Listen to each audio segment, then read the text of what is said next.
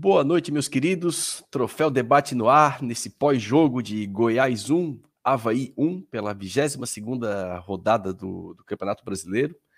E para fazer o programa de hoje, estamos aqui com a Fernanda Chu. Fernanda, dá o teu boa noite para nossa audiência aí, que já está bombando aqui nos comentários. Boa noite a todos e a todas aí que estão nos assistindo. Boa noite, Borges, Mozart. É...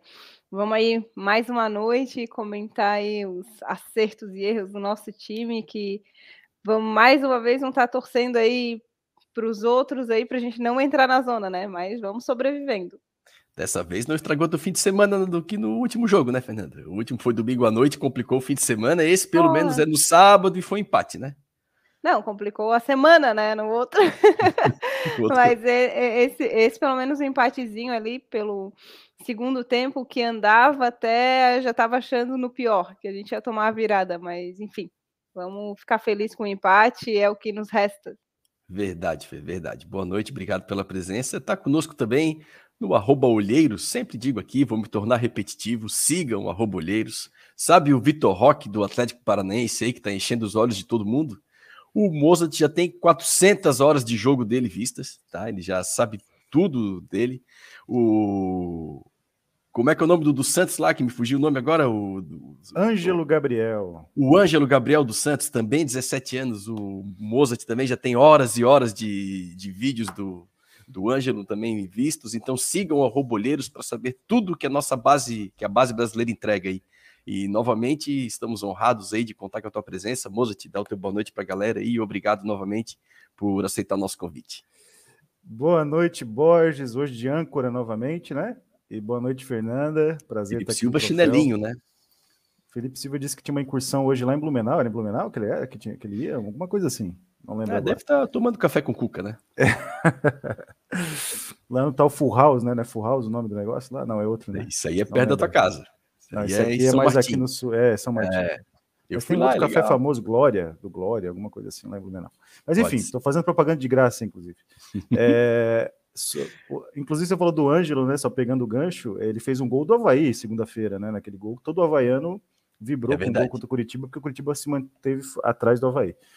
Então, é... falando do Havaí de hoje, né? O Havaí de hoje mostrou duas versões bem diferentes. O primeiro tempo, com um time é, bem escalado pelo Barroca, na minha visão. Mas no segundo tempo ele, né, ele fez o bolo, botou a cobertura e depois meteu, né, o bolo caiu da mesa, né? virado para baixo. Então, no final das contas, o empate não é uma tragédia, é um resultado ok, até bom, mas pelas circunstâncias do jogo poderia ser melhor. É verdade. Tem aquela teoria né, do, de como fazer um gato flutuar, né, Mozart? Tu sabe que, o, que quando tu bota o, o pão com manteiga na mesa, ele cai, ele cai sempre com a manteiga para baixo, né? E o gato, quando cai, ele cai sempre em pé. Então, se tu amarrar um, um pão com manteiga, com a manteiga virada para cima, nas costas do gato e soltar, o universo não deixa o gato cair. É uma lei da física aí, pessoal quiser testar em casa. Manda... Essa aí, olha, é... essa teoria é quase de Einstein, né? Não, não isso aí. Essa... Isso aí, pessoal pode mandar vídeos aí com, com o seu gato aí pro arroba Troféu Debate ali no Twitter que a gente vai, vai publicar, tá? E agora falando, para tentar sorrir um pouco, né? Falando um pouco do jogo, Fê, o que que te pareceu o, o Havaí taticamente hoje com o Guerreiro jogando de camisa 9, né, desde o do início do jogo, aí deslocando o Bissoli para a ponta esquerda. O que, que tu achasses do, do jogo do Havaí hoje, nesse empate em 1 a 1 com o Goiás? Eu confesso que eu tô na mesma opinião do Mozart, do Mozart assim, achei a, a escalação inicial uma boa escalação, né, para um jogo fora de casa. Gostei de ele ter puxado o Bissoli para a beirada e deixar o Guerreiro então jogando, os dois sendo titulares. Mas durante o jogo eu não sei se eu gostei tanto assim. Eu acho que a gente mais anulou o Bissoli do que ganhamos o Guerreiro. E aí eu não sei se é. Eu, eu, pelo que eu vi, eu ainda acho que é questão física do Guerreiro, é, falta de ritmo de jogo, ele vem de muitos meses parado. Então, eu acho que nesse momento a gente perdeu mais com o Bissoli na, na beirada do que ganhamos com o Guerreiro atuando. Então, é, eu gosto do Guerreiro, ele flutua muito mais. É, eu gosto do Bissoli, ele flutua muito mais do que o Guerreiro, né? Ele vem marcar mais, mais para trás, mais para o meio de campo, vem buscar o jogo. E o Bissoli também é, faz um, um pivô, né? Ele também tem estrutura, ele também segura a bola. Então, eu não sei se vai, se a gente vai ver isso contra o Inter de novo. Se bem que tem aí uns oito dias de, de treino, né? De preparo, de repente o, o Guerreiro fica melhor para o próximo jogo, assim. Mas achei bem, bem abaixo, assim, do que eu esperava dele, do, do falando do Guerreiro. E o Havaí é aquilo, né? Começou até ali, eu acho que uns 10 minutos, meio. Não sei o que eu, que eu vou fazer, se eu vou ficar com a bola, se eu vou dar a bola para o adversário. 10 não, acho que foi até os 20 que foi. Eu vi a mudança, eu vi bastante a mudança na virada da, da parada técnica ali. A hora que o deu a parada técnica, o Havaí, o Barroca conversou ali com os jogadores, o Havaí ficou com a bola, e aí fez aquele jogo que a gente está acostumado que o Havaí faz na ressacada.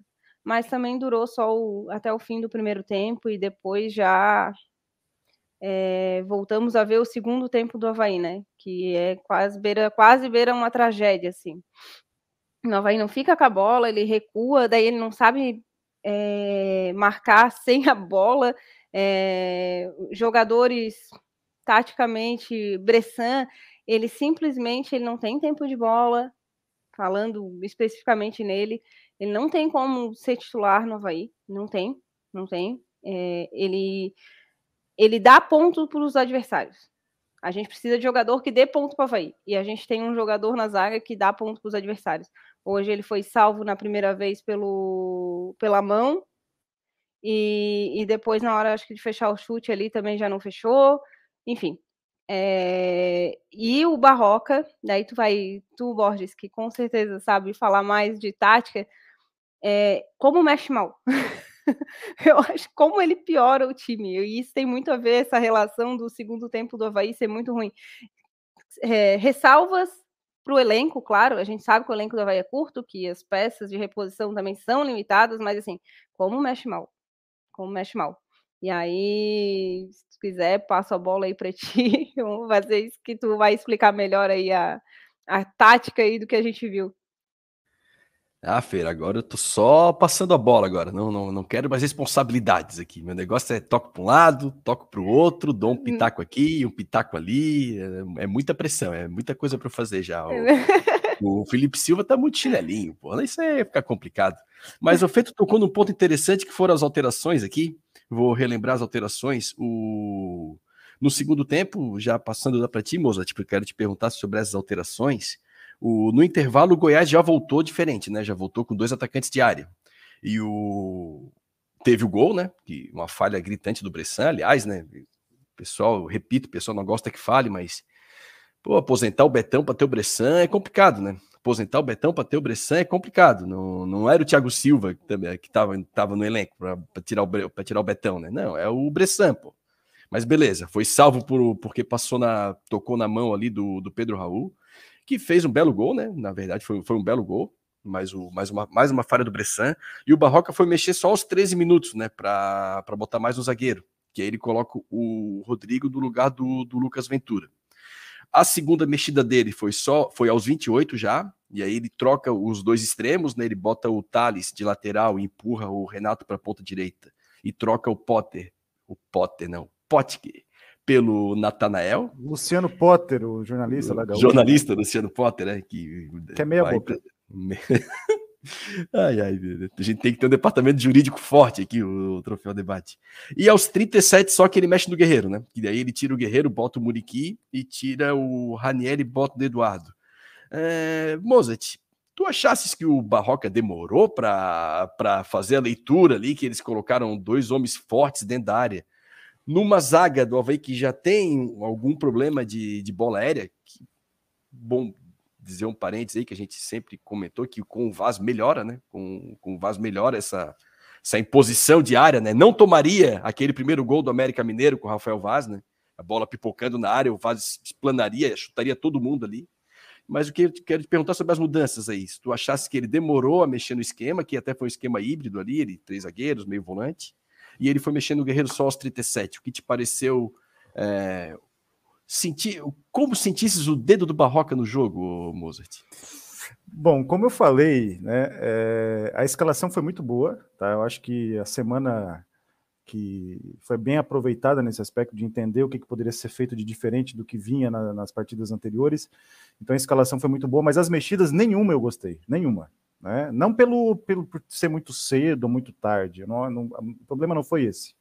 Né? Porque 13 minutos do segundo tempo não é tarde. A questão é você tirar o Nonoca, que vinha muito bem no jogo, tudo bem, a gente é, né, sentiu fisicamente, enfim, é, não sei se teve alguma lesão, não, não pesquei na hora da, da, substituição, mas ele vinha muito bem no jogo, foi uma boa entrada. O Nonoca é um volante que tem drible de fuga no primeiro passe, no primeiro domínio, quer dizer, isso é muito raro num volante, num volante de saída, assim, de, de, de primeira função.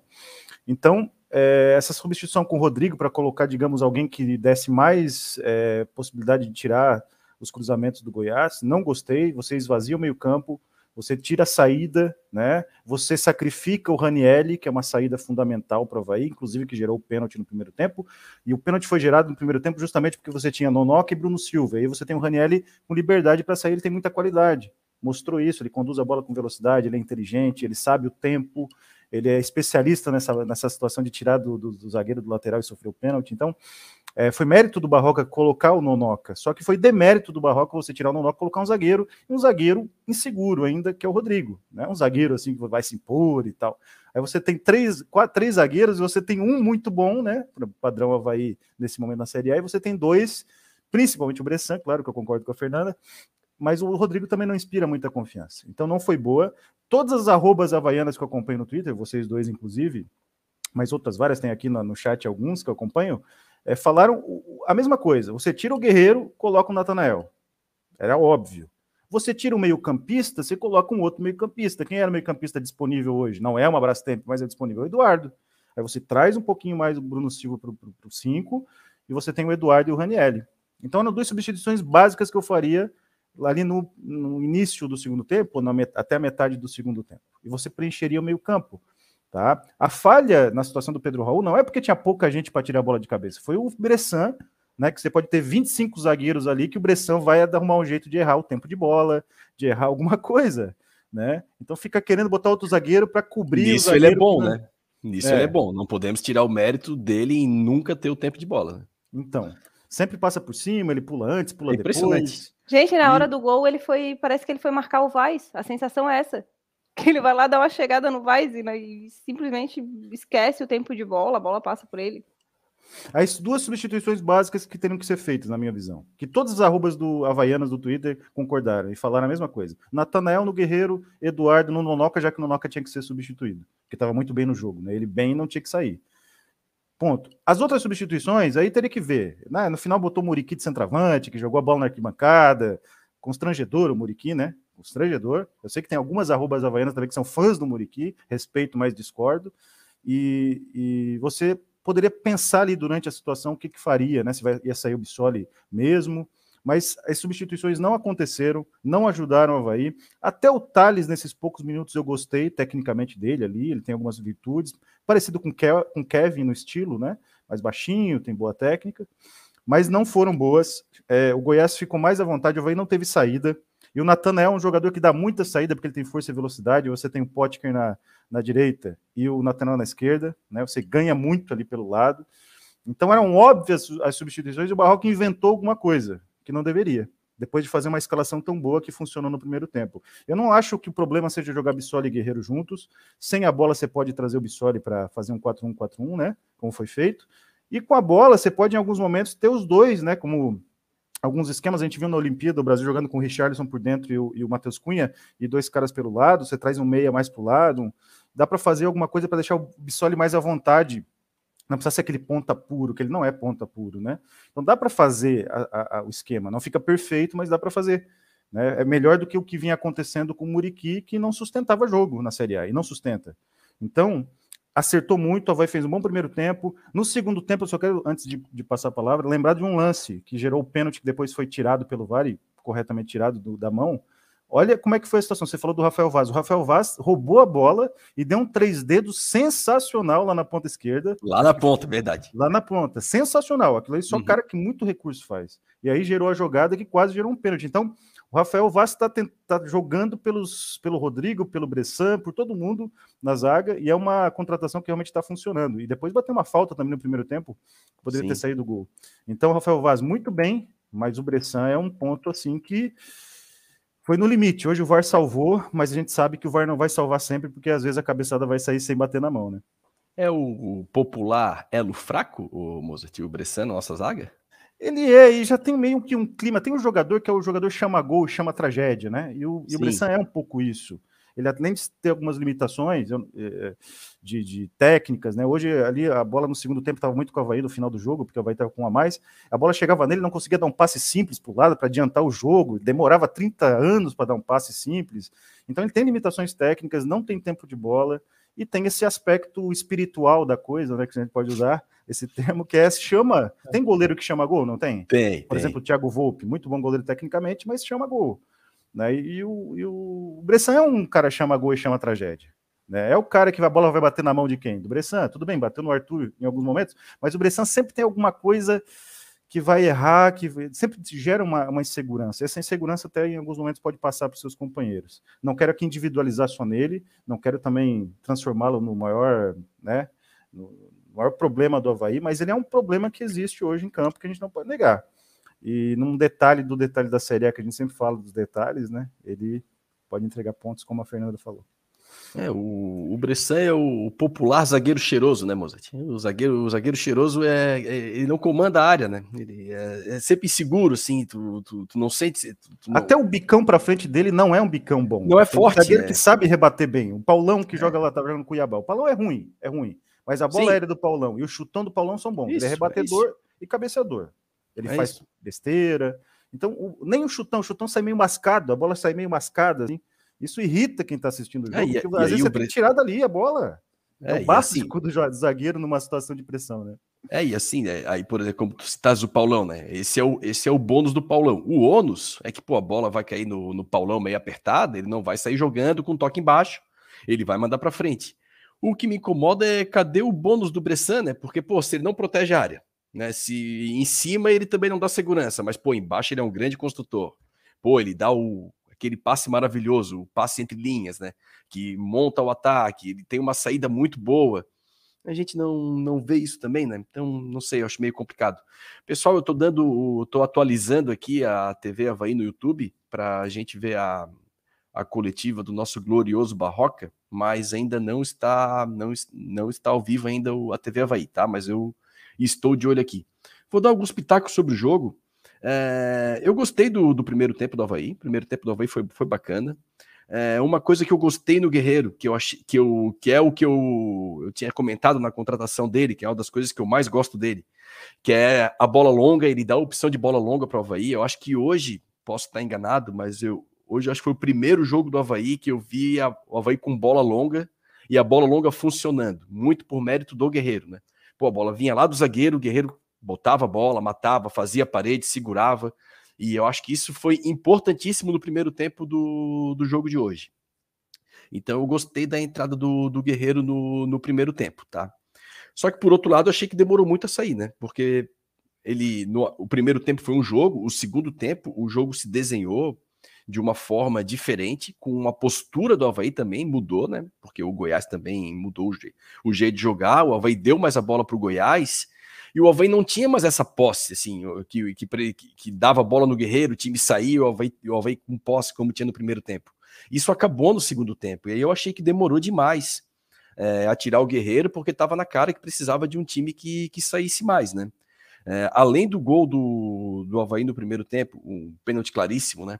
É, aos 37 teve uma jogada do Potker na cara do gol, que aí me lembrou o Guerreiro o Fabrício. que fez o pivô ali, tá? O Guerreiro, Guerreiro fez o pivô fez... e meteu a bola nele. Meteu a bola Cava, né, Potker? Cava, né? Mas é pedir demais também, né? Complicado. É, então, aí eu lembrei do Fabrício Daniel, né? O popular ruim de bola, né? Muita força, mas ali quando precisava da técnica ali complicou. Mas eu, eu gosto do Potker, tá? Eu Ele é já... é importante pro time, a gente tem que Muito. pegar o pacote inteiro, né? Mas oh, ali... O Potker tem velocidade, ele é forte, ele protege bem a bola, ele, né? Ele tem uns escape dele. Aí vocês querem que ele seja inteligente também? Aí ele estaria no Havaí, né, pessoal? Ele estaria no lugar do Rafinha vamos... no Barcelona, né? Porra, né? Então vamos, vamos, vamos, ó tem, tem, que moldurar isso. fedendo de fazer um pênalti, hein? Ali é, o cara, os caras querem que ele seja Mas, é. inteligente é. também, pô.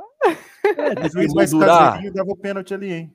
É. Tem, tem, tem, que emoldurar esse teu comentário aí. A rapaziada quer tudo, porra. Quer que o cara seja bom, forte e que seja tecnicamente ainda bom. É complicado. Mas o. Aliás, o pênalti, né? Um, mais um jogadaça do Ranielli, né? Então é bom lembrar o Ranielli com liberdade. O Alvei ganha bastante, né? Na, de poder ofensivo, apesar dele ser meio, um meio-campista, um médio, né? Não dá nem para chamar ele de volante, ele é um médio. O, a jogada dele pela, pela atacante espaço, ele faz isso muito bem, e o pênalti foi claríssimo, o Alvei fez 1 a 0 Quando começou o segundo tempo, aí eu já acho que o Barroca já, já errou de início, assim. É, 1 a 0 para o Havaí. No intervalo, pô, tava, o Jair Ventura faz isso sempre, assim.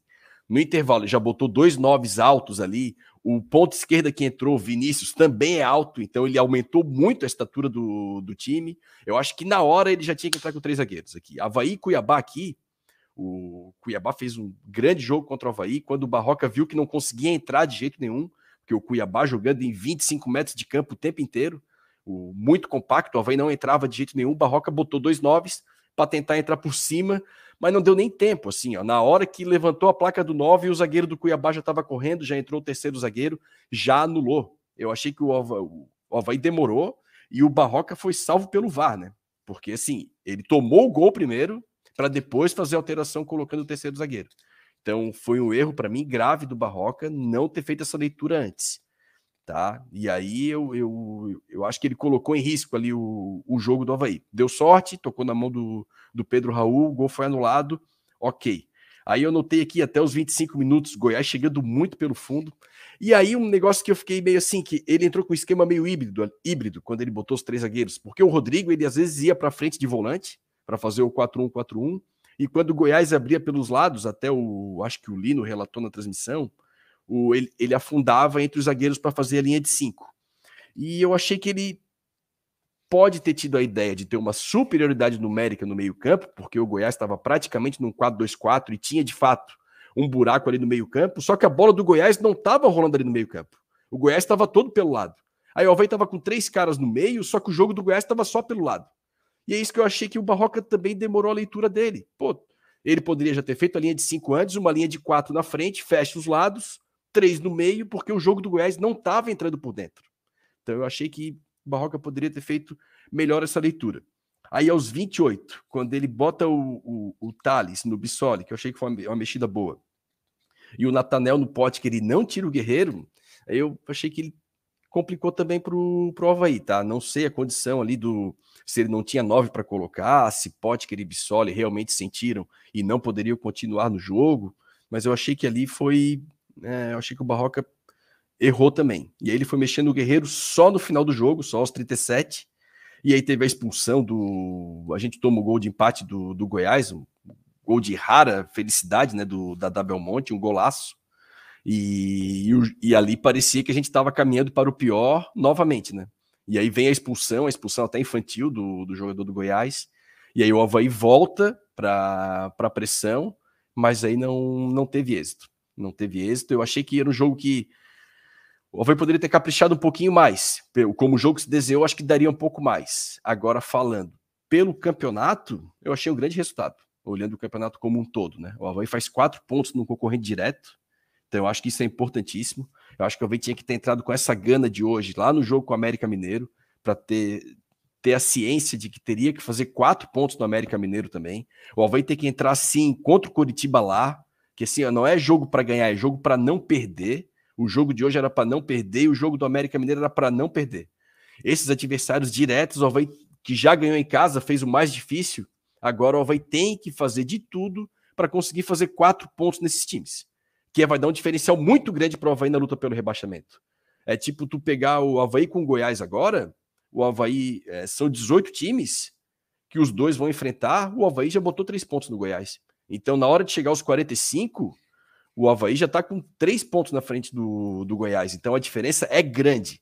É difícil chegar aos 45. E se tu faz três pontos a mais do que o teu concorrente direto, a tua chance é muito grande. Então, eu acho que o Havaí tem que ser bem pragmático é, nesses jogos fora, principalmente depois de fazer o, o resultado em casa. Então, achei que o resultado em si foi bom, mas como o jogo se desenhou, eu acho que o Havaí poderia ter tido um pouquinho mais hoje, um pouquinho, um pouquinho mais de capricho, poderia ter conseguido a vitória. É... Comemoras ou lamentas esse empate, Fê? Nesse esse 1 a 1 do Havaí hoje? Pela circunstância, antes do jogo comemoro, quando a gente sai ganhando. Assinaria, né, Fê? Assinaria a súmula lá, ó, não precisa nem ter jogo. É, antes, do, durante o jogo, lamento um período. Assim que a gente toma um empate, o Goiás vem para cima, assinaria na mesma hora. Assina, rasga, assina, rasga, assina, rasga.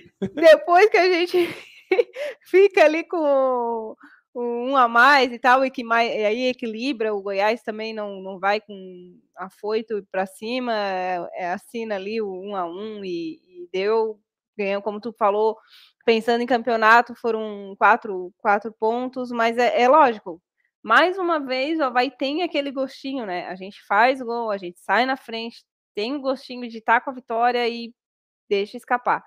Então, pode ser que sim, são dois pontos também, igual a qualquer outro, e que pode fazer falta lá na frente, né? Na luta tão acirrada, eu abri a tabela aqui, eu acho que até o, o Botafogo ali, até o 13 terceiro, 14 quarto ali, que é o Ceará, tá todo mundo na briga ainda ali, né?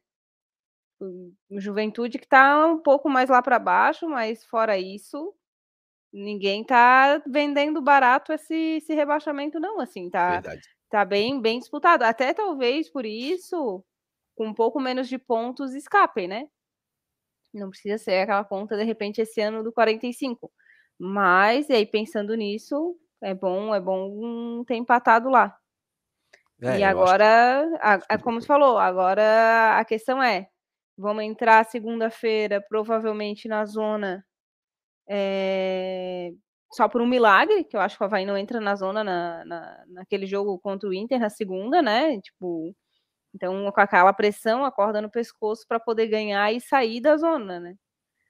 Então tá cada vez mais apertado, cada vez mais difícil. A gente espera, né, contratações e aí os nomes que vinculam começa a ser padrão do orçamento do Havaí é, muito de, querendo ou não, requisitos de várias gestões, né, temerárias, não só a última, mas várias, né, que agora fazem isso. E o Havaí tá botando a casa em dia, tentando pelo menos, né, então a gente quer, a gente sabe que uma ou outra contratação fora da curva podem fazer diferença, mas eu acredito que essa diretoria não quer arriscar tanto assim né? É jogador de 300 mil de salário, 400 mil de salário.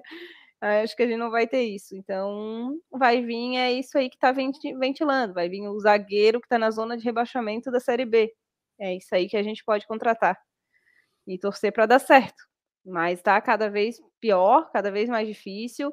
E o Barroca precisa tentar, né? Precisa sentar é, eu já fiquei sabendo que o cara faz muita planilha, estuda jogo, estuda treino.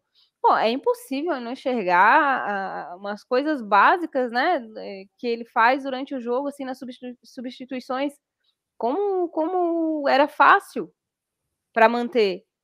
E, e, como o Havaí volta desligado ali, tu falou, né, que o, o Barroca até demorou para mexer. Mas só se ele tivesse mexido no intervalo, porque o gol deles foi com três minutos de jogo, pô.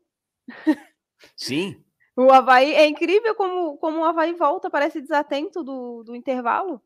É... É, ele mexeu só aos 13, né? O gol foi sim, aos sim. 3 e ele foi aos 13 que ele fez a alteração, né? Uma jogada manjada do Goiás, do Pedro Raul, que é o que o Goiás está sobrevivendo no campeonato, pontuando sim. através Isso, do Pedro Raul. Tá numa fase excelente, né? Aquele cara que vai para outro clube depois e não, não faz nada. Vai, Fê, completa, por favor. Não, eu, eu acho que é isso. Eu acho que a torcida realmente está agoniada muito também com essa questão dessa janela né, de transferência, de contratações, mas pelo que a gente está vendo, é muito pezinho no chão, não vamos ter esperança, porque eu acho que é o que vai vir, é isso aí. Esses nomes aí é. Como é que é? Sarará, o volante, né? Alguma coisa assim que volante anunciaram, uhum. anunciaram hoje. É, esse Wellington que É, foi pro, eu acho que no início do ano o Havaí tentou contratar esse Wellington, ele foi para o CSA e agora o Havaí trouxe agora, ou vai trazer, enfim, está sendo ventilado, mas tu vai pensar, o cara vai tá trazendo o zagueiro, que é, a, vamos dizer, a, a posição que a gente está falando aqui do Bressan, está falando dos gols que a gente está tomando, a, teoricamente a mais carente, tu vai pegar um time que está na zona do rebaixamento da, da Série B, para jogar uma Série A. então, assim, é, a esperança é nos milagres. Nos milagres, é prestar atenção, como Mozart falou, nos detalhes. E é isso que vai salvar não só o ano, mas o próximo ano do Havaí. É verdade, Fê. E realmente a gente está tendo uma janela de transferências aí, né? E observando o, o Havaí no mercado. Realmente o Havaí tem menos poderio né, do que os seus concorrentes para tentar reforçar a equipe agora, né? Mas assim, isso já era sabido, né? Isso já era sabido quando abriram mão de alguns jogadores do elenco que poderiam, pelo menos, compor o grupo, né? Então, assim, tão desesperado aí atrás de zagueiros? Pois é, tinha o zagueiro aqui que poderia ter, pelo menos, no, ficar no elenco na Série A, né? É, não sei, essas coisas assim. É, acho que tem, tudo tem que ser avaliado o contexto, né? Tem que avaliar o contexto. Ah, o, no caso do Betão, ah, o Betão é jogador de Série A, é zagueiro de Série A? Na minha visão, né? É minha visão, eu ainda acho que sim, no, no grupo do Havaí, com tranquilidade ainda. Então acho que tem que avaliar o que, que a gente tem. Outro ponto, eu vou falar de novo, o pessoal não gosta, mas pô, nós estamos precisando de extremo, né? A gente tá precisando de cara pelo lado, a gente tá precisando de força e velocidade. Ah, o e o Copelé? Tá Fala do Copelé ainda. É, é isso que eu, essas coisas me incomodam, assim. E é o que parece, Mozart, e é começou, o que parece. Começou o bingo começou o bingo. Borges. Começou o bingo, você vai, vai botando as carteirinhas aí. Fala que o Mas, Copelé assim, não foi bem tratado esse ano, que não foi potencializado como deveria. É verdade isso? Não? Não, eu, eu não tenho informação, Mozart. Sendo sincero contigo, eu não tenho informação. Mas eu acho assim, eu acho que é, é trabalho do clube também recuperar o jogador, né? Ele já mostrou. O, a gente, é, tem que olhar o currículo do jogador, né? O que, que ele já fez para trás, o que, que ele já fez no Havaí e olhar o que, o Havaí tem no elenco, né? Então tem o, os trêsinhos ali que deram a sumida, o Guinho, o Zezinho e o Luizinho. Sumiram, sumiram um pouco ali que já, já deram um sossego pra gente ali, pelo menos pelo lado de campo. E aí me parece, vendo essa janela do Havaí, que o Havaí abriu mão do Copete, que tinha um salário aí relativamente alto para trazer o Guerreiro. Então trocaram uma coisa por outra, né? Não, vamos abrir mão aqui, claro, dentro do, do da, é, da responsabilidade financeira, bacana, acho, acho joia. Só que é o seguinte, ah, vamos liberar o Copete para o Bahia, vamos pegar esse dinheiro e vai vir o Esqueci o nome do ponta lá do Oeste que foi para América, o Mozart. Pedrinho, Pedrinho. Veio o Pedrinho, tá? Tô dando um exemplo, exemplo. Ah, vamos abrir mão do copete, ganha 100, cento e poucos, vamos pagar 150 para o Pedrinho. Beleza, tô aqui aplaudindo. Copete veio mal tecnicamente, não deu para recuperar, chegou um ponta à altura para substituir. Aí, pô, troca para vir um 9, Pô, a gente tem um dos artilheiros do campeonato. Não sei, eu acho que a, o problema do Havaí também está muito na montagem do elenco. O Havaí tem problemas financeiros, sim, né? Isso não é segredo para ninguém. A, o meu questionamento é sempre como que são alocados os recursos disponíveis. Eu não estou falando que deveria ter que trazer jogadores caríssimos. Não, não. Estou olhando o seguinte: elenco do Havaí, o que, que o Havaí tem disponível de recurso financeiro e aonde o Havaí aloca esses recursos. Então, eu acho que essa montagem do elenco aí poderia ser melhor pensada, tá? Vou dar mais um F5 aqui para ver se o pra professor está falando. A, Diga, Fê. A, acho que a maior decepção é o Jean-Pierre. Eu sei que já era esperado. Era uma aposta, né? É, eu sei que o pessoal aposta, vai né? falar, ah, porque já era esperado, porque não jogou no Grêmio, que não sei o quê, que motivação vai ter. E realmente, sabe, assim, é, é, é surreal ver a, aquela pessoa em campo, assim, no último jogo, assim, é inacreditável. É correndo para não chegar. É o típico corre para não chegar. Então, eu acho que dessas contratações, assim, que tipo, eu acho a maior decepção para mim foi o, o Jean-Pierre. E, e, me lembra o Copete esse ano, assim. De, de pô, faz um partidaço, né? Um, no ano passado, joga, nos trouxe para a Série A, né? Muito em função do, do que o Copete jogou na Série B o ano passado. E simplesmente desde o estadual, assim, é inacreditável o que aconteceu desde o Caiu estadual. muito nível.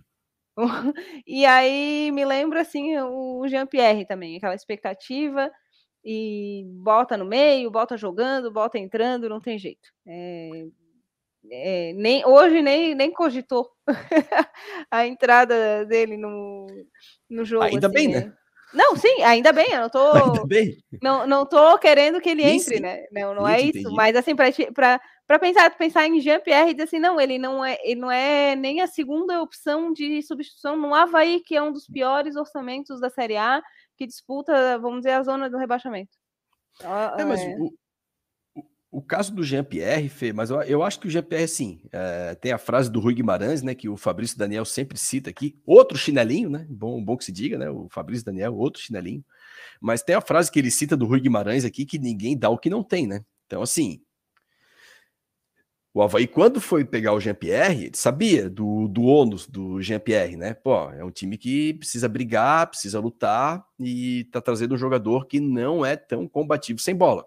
Ponto. Isso aí eu acho que era público, né? O Havaí, imagino que o Havaí tinha essa noção. E eu acho que muito do desempenho ruim do Jean-Pierre se deve à forma que ele é colocado, assim. É...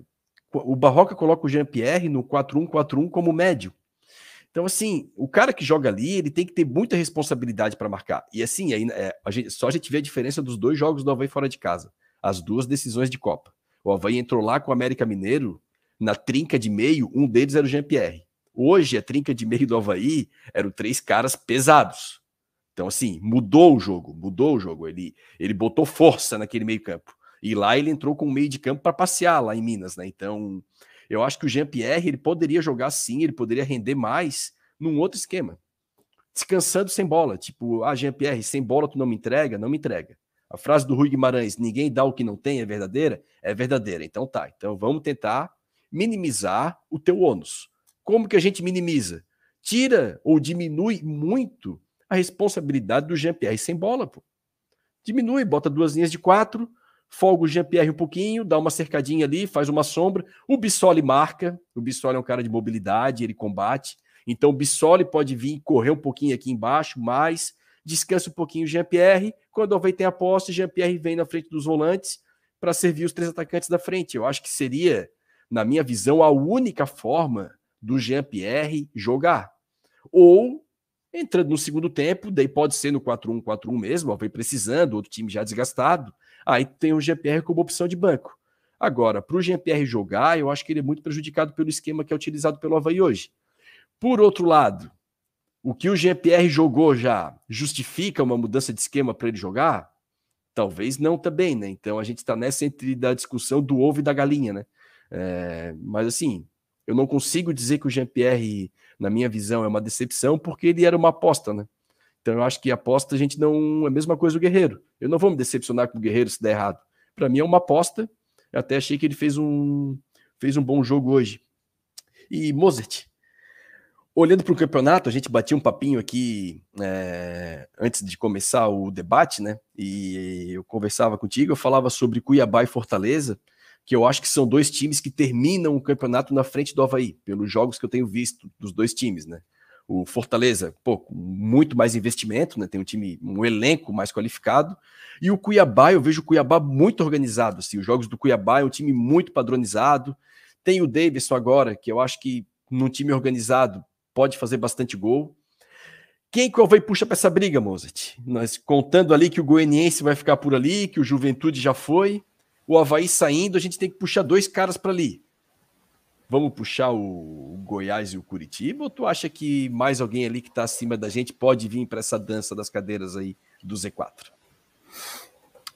Bom, entendo que Fortaleza não cai, tenho falado isso desde que Fortaleza tem sete pontos lá atrás, quando estava muito, muito na lanterna, por conta do trabalho do Voivoda, muito consolidado, né? Um trabalho que realmente é invejável, né?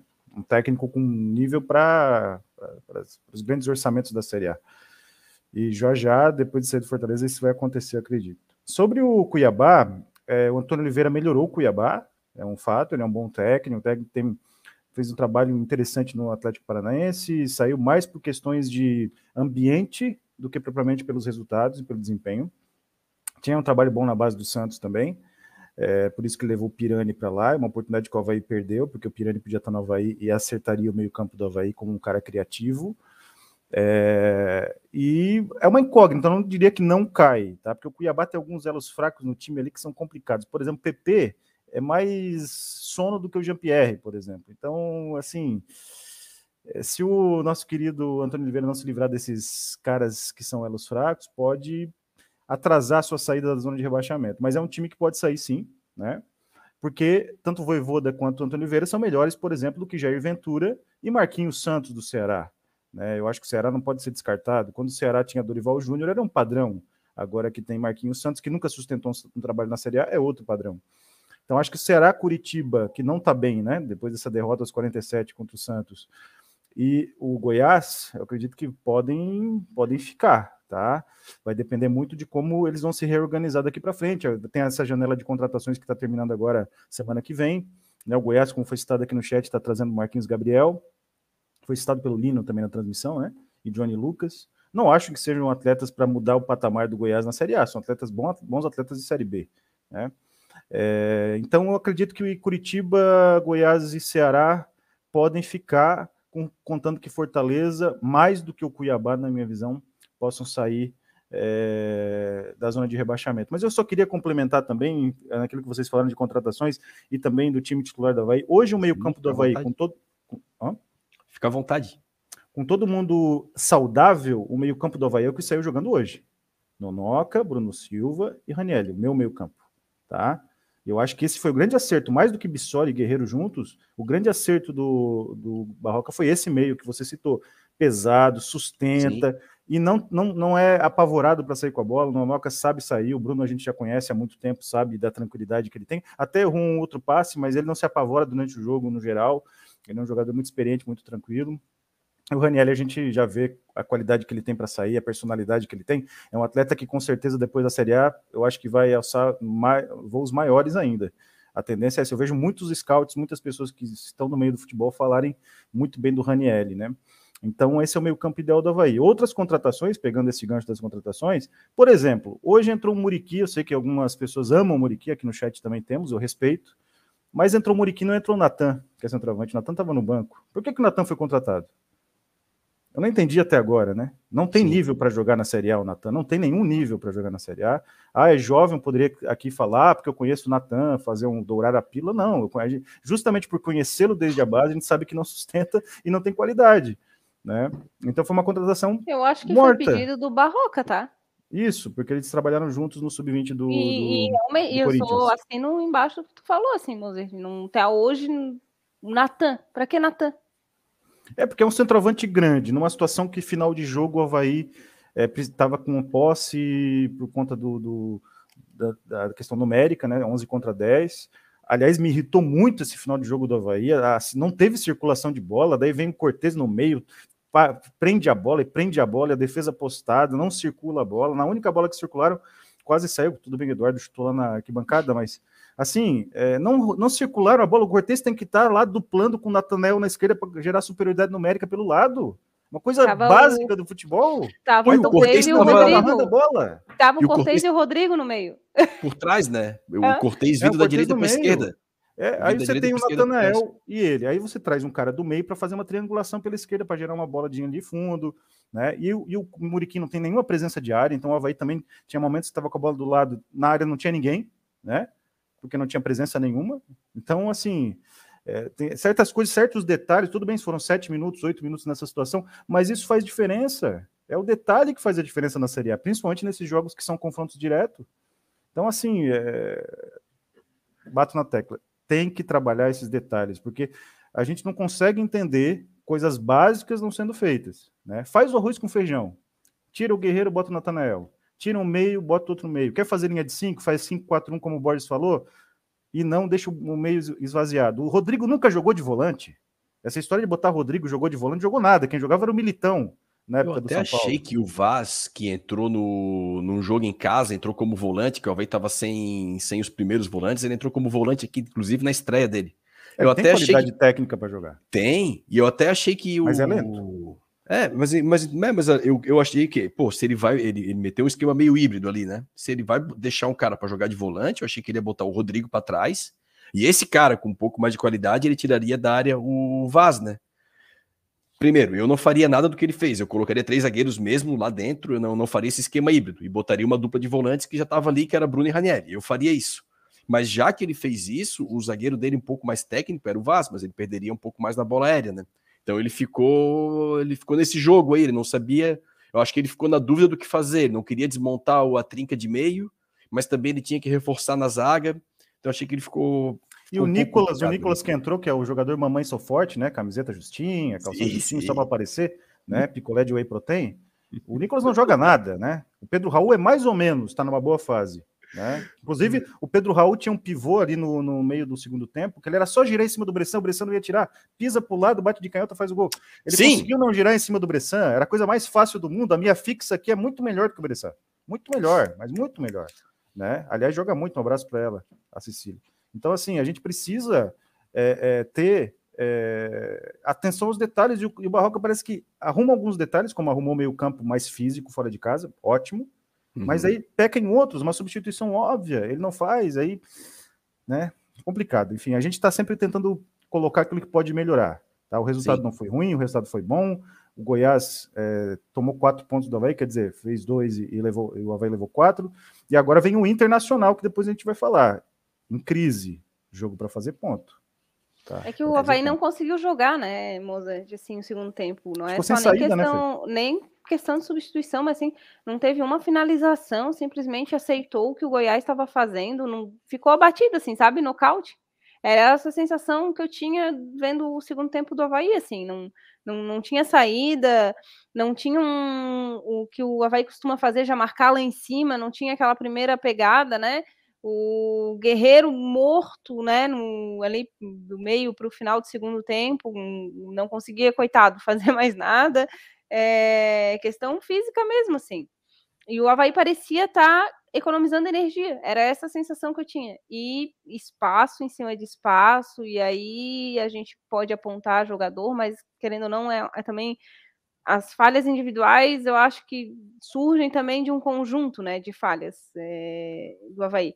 Eu não sou, eu discordo um pouco do Borges na questão dos três zagueiros, eu não sou muito a favor, não.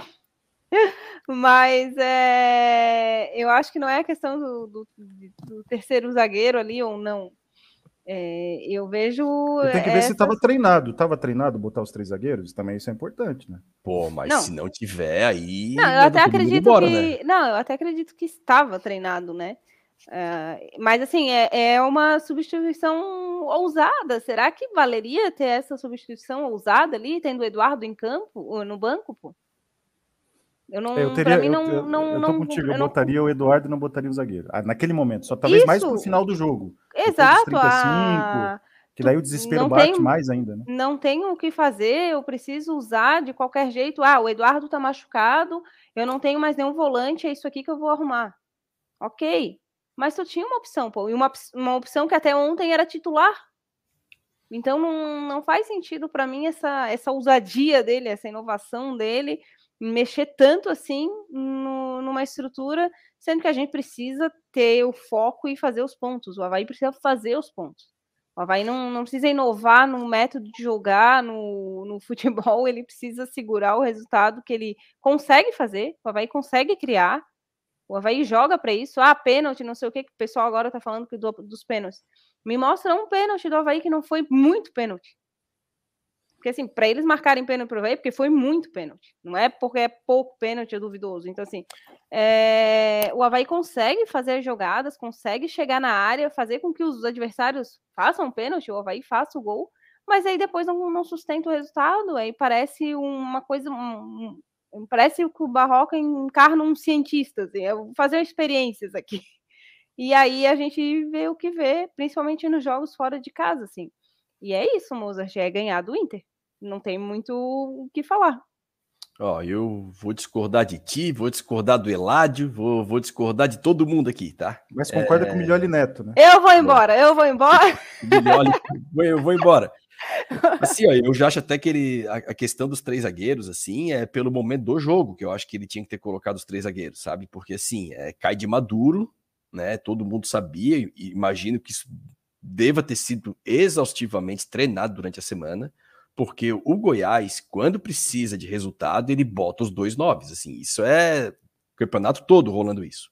Então, numa zaga do Havaí que tem problema de, de, de, de bola aérea, de comandar a área, Se deixa ali o Cavani do Cerrado e o, e o Pedro Raul ali dentro da área, a gente ia perder o jogo, tá? A gente ia perder o jogo. A gente tomou o gol, por sorte foi anulado, e aos 13 minutos ele bota os três zagueiros e eu, achei que melhorou. Eu achei que melhorou. Acho que o, o gol dele saiu de fora e o, teve essa bola do Pedro Raul que o Mozart.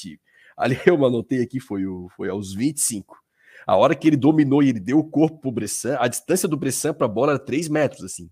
Não, é, o, o Bressan, ele recuou, né? O Pedro Raul recuou, era só girar e fazer o gol, né? Não, ele, ele tinha. Se ele gira e bate, não, não, o Bressan não, não tinha como fazer. Talvez fizesse o pênalti no, na, na alavanca ali, porque ele ficou muito longe da bola. Assim, o Bressan, quando deu o corpo, ele só escorou e.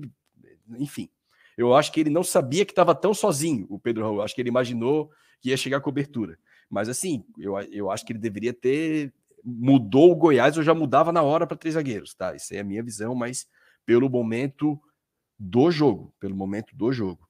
Agora, falando do, do, do Havaí, assim, como, como um todo, do, do, do Barroca como um todo, vai ter que sustentar um pouco mais resultado, assim, porque o, quando a gente fala assim de baixar um pouco as linhas, e eu acho que a Fê comentou muito bem que o Havaí não jogou nada no segundo tempo, e não tem a ver com recuar, porque tu pode recuar e jogar bem, tu pode baixar as linhas e espetar o adversário.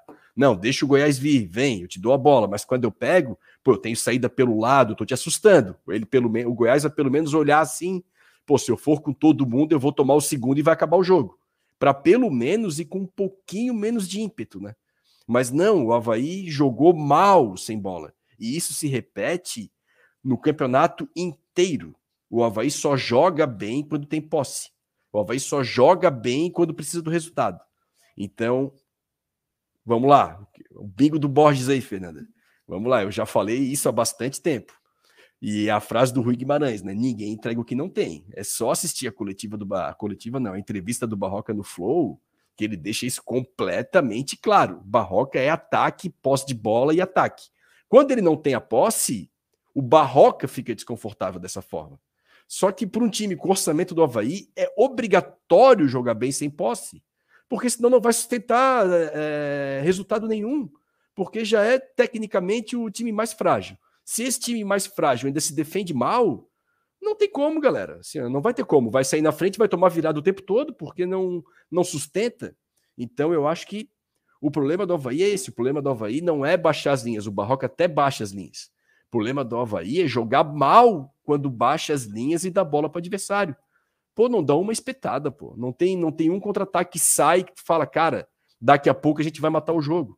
Não tem. A gente olha o campeonato inteiro, são 22 jogos. Não teve um jogo do Havaí que tu falou, cara, vamos matar no contra-ataque.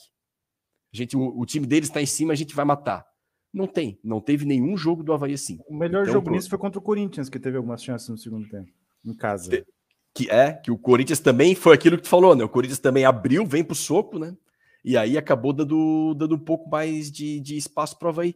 Mas essa sustentação que falta para o Havaí de jogar bem com a, com a linha baixa, eu acho que isso tem que ser batido na tecla. E me assustou muito a coletiva do Barroca durante a semana, ele foi questionado, não lembro qual foi o repórter que fez a pergunta para o Barroca, sobre o sistema defensivo. E o Barroca soltou aqueles exemplos ali, estilo Santos de Pelé, né? Não, eu, eu quero tomar cinco gols e fazer seis. Eu quero. O importante é o final do campeonato, alcançar o objetivo. Assim, isso me preocupa bastante, tá? Não sei se ele fala ali num sistema de defesa para meio que não, não trazer pressão para o grupo e tudo, defender o esquema de jogo dele, ou se até certo ponto, e é meu questionamento antigo aqui, se o pessoal não vai ter ciência de que está jogando muito mal sem bola. Então, ah, sem bola todo mundo joga. O Miguel Livramento acerta quase tudo. Mas nessa aí o Miguel erra. É, tem que jogar sem Mas bola. Mas qual é o maior centroavante do mundo em termos de sem bola que você citou outro dia? Quem é, qual é o nome dele? Não, do Brasil, né? O melhor jogador sem bola Quem do Brasil. Quem é o maior do Brasil, o maior nove do Agora está no Japão, é o Getúlio. O melhor ah, jogador sem Getúlio. bola do, do país. Tava é faltando esse aí, tava faltando Faltou, esse aí. Já puxei para completar o bingo. Tava né? aí o bingo. Pedro Castro também não bingo. foi citado. Aliás, seria uma bela trinca, né? Pedro Castro, Bruno Silva e Ranieri, né? Seria uma. Não, mas e... eu concordo, Borges, que tu falou aí, né? Diga, né? Que a questão de sem bola, assim. É, é, é, nítido. Eu acho que todo mundo para para ver o jogo do Havaí e vê que com bola eles, eles dominando, pô, é, é, é, excelente, assim, é bom de ver. Mas então por que, que não consegue ficar com essa posse de bola? É porque é difícil, é que muda a postura do outro time. Né? Né? O outro time também quer ganhar. A hora que toma o gol, o outro time vai partir para cima. Então, ou tu vai neutralizar as ações do outro time e vai ficar com a bola, né? Mas isso para isso tu tem que ter jogadores nível City que consegue fazer isso 90 minutos do time. Menos o Grealish, né? Esse não é, esse aí, assim. olha, é inacreditável. O que eu me irritei com, com ele hoje e ganhamos de 4 a 0, né? ah, mas é ou tu vai ter que fazer um sistema que tu vai sim aprender a sofrer em 10 minutos, 15 minutos de pressão do adversário para depois tu retomar de novo a posse de bola. É, é, é, não tem como ele não, não enxergar isso. Eu posso gostar, amar, da, amar a posse de bola, uma coisa que eu gosto. Sim. Mas é óbvio que num futebol eu sei que aqui, com o meu orçamento, com o meu time, é, com, no Campeonato Brasileiro, é, não funciona 90 minutos eu com a posse de bola. Não funciona. É, e porque, né, Fê? É aí que acontece. É, mas repito, né? Quem contratou o Barroca, quem escolheu esse estilo de jogo, sabia. Então, eu acho que a cobrança, o Barroca está entregando o que ele falou que iria entregar. O Havaí ataca bem. É legal ver o Havaí quando o Havaí, inclusive, precisa de gol, né? Que outro time, quando o time recua, é legal até ver o Havaí. Quando o Barroca também não, não abre tudo, né? Puxa Jean-Pierre para volante, bota quatro atacantes. Quando ele exagera na dose, aí é, toma, toma mais gol mas o Havaí ali em condições normais de temperatura e pressão ali, com uma trinca de meio, aproximação e atacando, o Havaí joga bem. Agora, a cobrança do Havaí é que jogue bem sem bola também, assim, que tem, tem que ter um mínimo de padrão e tem que assustar um pouco o adversário, assim. Porque se tu não der uma espetada de vez em quando nos caras, os caras vêm com todo mundo porque tu não, não corre risco. Então, não, tu tem que dar uma assustada no cara. Tem que assustar um pouco. Assim, ó, se a gente se sair completamente, vamos tomar e tá decidido o jogo. Então, eu acho que falta falta um pouco disso, assim. Eu acho que o Havaí tem que melhorar muito o jogo sem bola. Com a bola tá ok. Agora, sem bola, acho que tem que defender um pouco mais. Galera, entrei aqui, tô dando F5 aqui, popular F5, né? Não sei se ainda se usa isso. No, na TV Havaí, não aparece a coletiva do Barroca, não sei se teve coletiva, tá? A gente teve esse problema já no jogo passado, é, que não que a coletiva teve um minuto, a gente nem conseguiu colocar no ar e agora não apareceu a coletiva do Barroca, então peço desculpas para vocês aí, caso tenha acontecido, eu não, não esteja achando, mas acredito que, que não aconteceu, tá? Então vou seguir com nossas pautas aqui. Ô, Próximo jogo. Não, eu acho Diga. que não aconteceu mesmo, porque tá. Estranho, tá né? Ali, tá esperando. Tipo, oito pessoas esperando e nada. É, eu não consigo nem visualizar a parte da. É que ele, ele não vai conseguir explicar as substituições que ele fez. É. nem ele vai conseguir. Mas é estranho, né? É estranho não ter coletiva, só se cair uma internet é, lá. Se... Mas... Não, só não vai ter coletiva se isso realmente for falha técnica, alguma coisa assim. Eu não acredito que seja de propósito, não. É, ou alguma mudança, né? Que eu acredito que não, não, não tem nada a ver com isso, né? Não. E mudando aqui, o, mudando um pouco o assunto, nosso próximo jogo é o Internacional em casa. Mozart, nosso querido Mano Menezes, teve um probleminha lá durante a semana, né? O pessoal em Porto Alegre tá um pouco brabo deu uma, empatou com o poderoso Melgar, perdeu nos pênaltis. Que Inter a gente pode esperar aqui, ô Mozart, que agora não tem mais a competição é, sul-americana, né? Provavelmente é força máxima direto. Recebe amanhã o Fluminense do Diniz, né? Então vai ser um confronto ali interessante. O Mano não quer a bola e o Diniz quer a bola, né?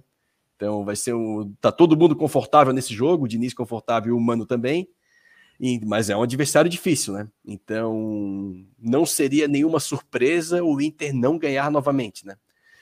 E aí, será que a gente pega o Inter aqui cambaleando, com o Mano já sendo é, discutido, digamos assim? Que Inter será que o, que o Havaí pode esperar aqui no, na próxima segunda-feira, às 20 horas?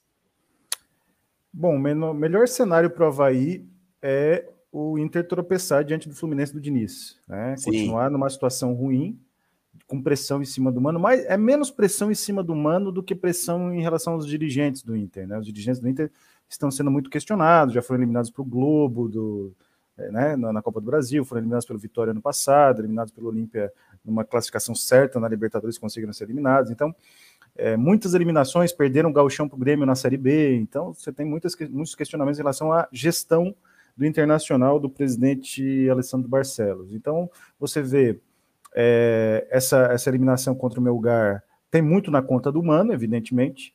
É, o Mano é uma figura que tem os seus méritos como técnico, mas tem sempre resvala numa certa arrogância, como ele demonstrou diante da relação com o Cacique Medina, quando fez aquela conversa de pé de ouvido com o Dorival, um vídeo que saiu ali antes do jogo contra o Flamengo, que ele falando que o time estava uma bagunça, que ele arrumou a bagunça, e contra o Melgar, o time do Mano foi mais bagunçado que os times do Cacique Medina. Então, o fato é que o Mano sempre, quando tá bem, começa a ficar bem, ele resvala numa certa arrogância, uma certa postura antiética, que é uma característica muito marcante do Mano Menezes, de quem eu não compraria um carro usado, por exemplo, né? Então, é, torcer para o Inter não ganhar do Fluminense, pelo menos não ganhar, se perder para o Havaí é melhor ainda, e vir em crise. O Inter não tem uma formação constituída também, o Mano muda bastante, uma hora ele vende o vestiário para os medalhões, depois tenta dar uma, né, o Tyson, Edenilson, né, aquele Gabriel Ruff Ruff, o volante é horroroso, tomara que seja titular contra o Havaí. Então, tem muito jogador meia boca no Inter que é superestimado, o Alan Patrick ganha um milhão por mês e não está jogando nada. Então tem muito problema, como o Corinthians também veio um pouco problemático aqui contra o Havaí. Então é um cenário bom para vai tirar pontos do Inter, de 1 a 3.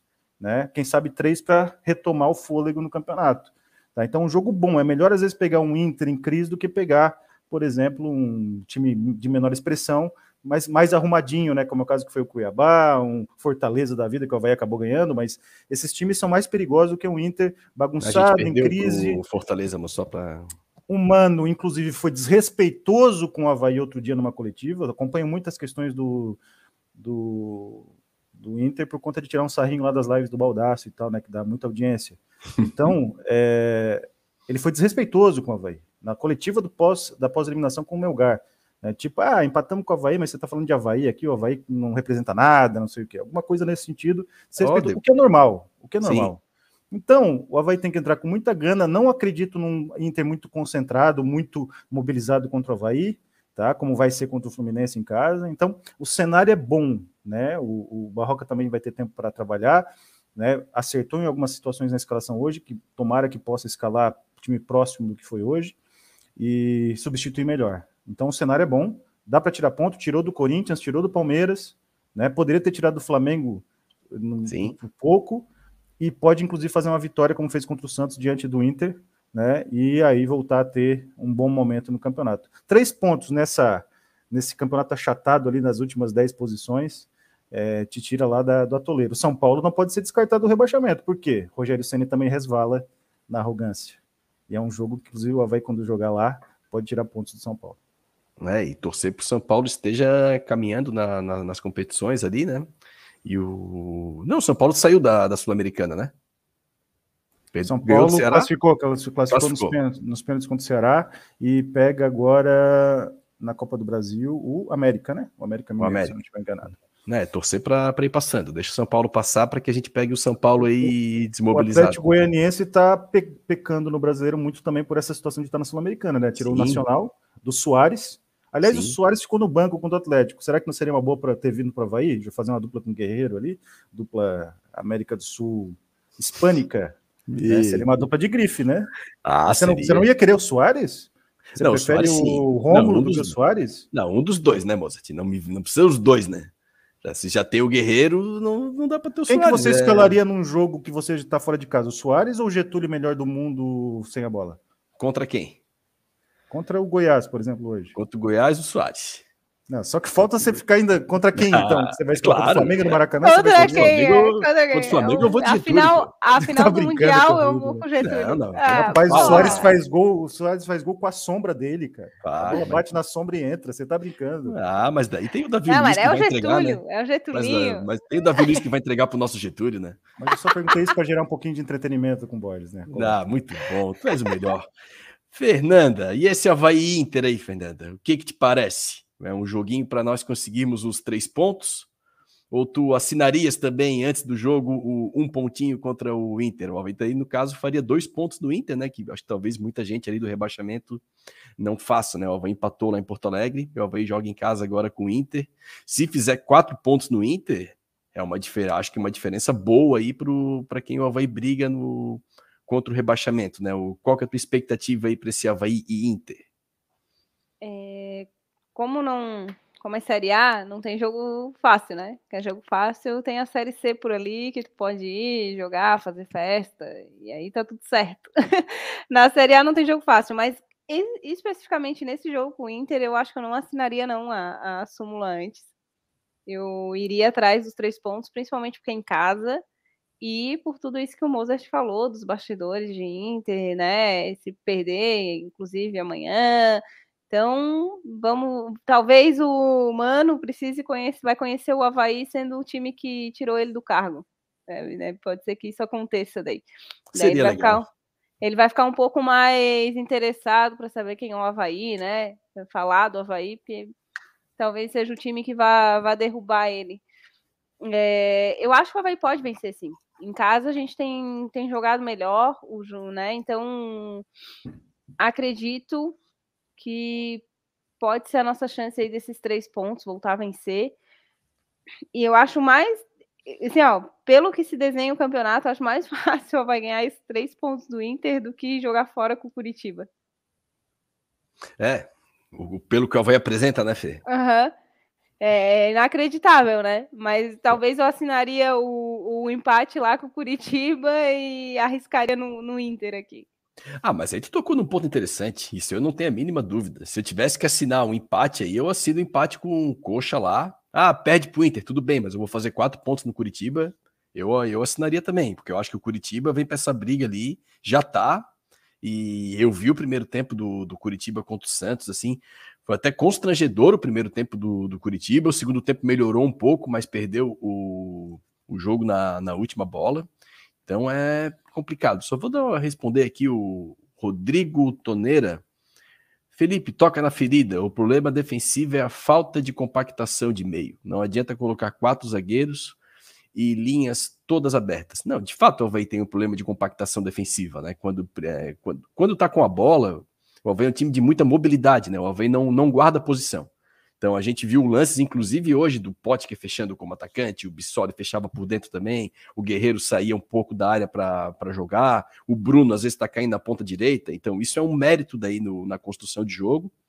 E Mas quando o Havaí não tem a bola, é, o Havaí até que os jogadores estão próximos assim, mas é, os adversários sempre conseguem trabalhar perto dos jogadores do Havaí, né? É um negócio até assim, é meio estranho. Assim, a gente vê muitos jogadores do Havaí no setor da bola e mesmo assim a jogada do adversário sai. Então, sem dúvida, o, o, esse problema de compactação defensiva do Havaí é, é um problema grave, né? O Havaí, eu acho que, deixando só dar uma na, na, classificação, deve ser a defesa mais vazada, porque o Juventude não jogou ainda. O Havaí hoje é a defesa mais vazada do campeonato. O Havaí tomou 35 gols em 22 jogos, o Coxa tomou 33 com um jogo a menos. O Atlético Goianiense 33 também. E o Juventude 34. Esses quatro times aí, sinal de alerta ligado, né? Time que toma muito gol. Né? Quem acompanhou, o pessoal acompanhou nosso programa ano passado, tinha muita discussão. Ah, o Havaí não faz gol, não faz gol. E eu sempre falava, não faz gol, mas é sólido, não faz gol, mas toma pouco gol. Então, no meu jeito de ver futebol, o sucesso está muito mais atrelado a um time sólido defensivamente do que a fazer muitos gols, né? Eu não gosto de time que toma muito gol, mas é uma visão muito pessoal, né? Espero, inclusive, estar errado e que o Havaí consiga é, se safar com uma defesa muito vazada como, como está tendo. Jogo com o Inter, jogo difícil, né? Jogo difícil, é importante ver esse jogo do Inter com o Fluminense aí, como o Mozart comentou, né? Eu vou estar torcendo pelo professor Diniz aqui, como diz o Peu, um amigo nosso, o futebol prime, né? Eu adoro ver os times do Fernando Diniz jogar, Espero que ele nunca treine o Havaí, né? mas, o, mas os times que ele, que, ele, que ele treina, os jogos são muito bons mesmo. Bola no chão, chances criadas dos dois lados, né? Então é, é bacana ver o, o, time do Dini jogar. Então amanhã é um programa bom para o Havaiano torcer para o Fluminense. É, o Havaí abriu a rodada, né? Então a gente tem times aqui abaixo do Havaí. O Coritiba está apenas um ponto do Havaí e recebe o Atlético Mineiro se eu não me engano, deixa eu conferir aqui. O Coxa recebe uh, o Atlético Mineiro, né? O, e tá atrás do Havaí, ganhando, pode superar o Havaí. O Fortaleza joga em campo neutro, né? Tem um clássico com o Ceará, é fora de casa, mas, mas é clássico. E o Fortaleza está. Deixa eu pegar aqui a classificação. E o Fortaleza está a dois pontos do Havaí, vencendo também pode ultrapassar o Havaí. E o Cuiabá está a três pontos do Havaí, mas eu acho que ele tem o saldo de gol melhor.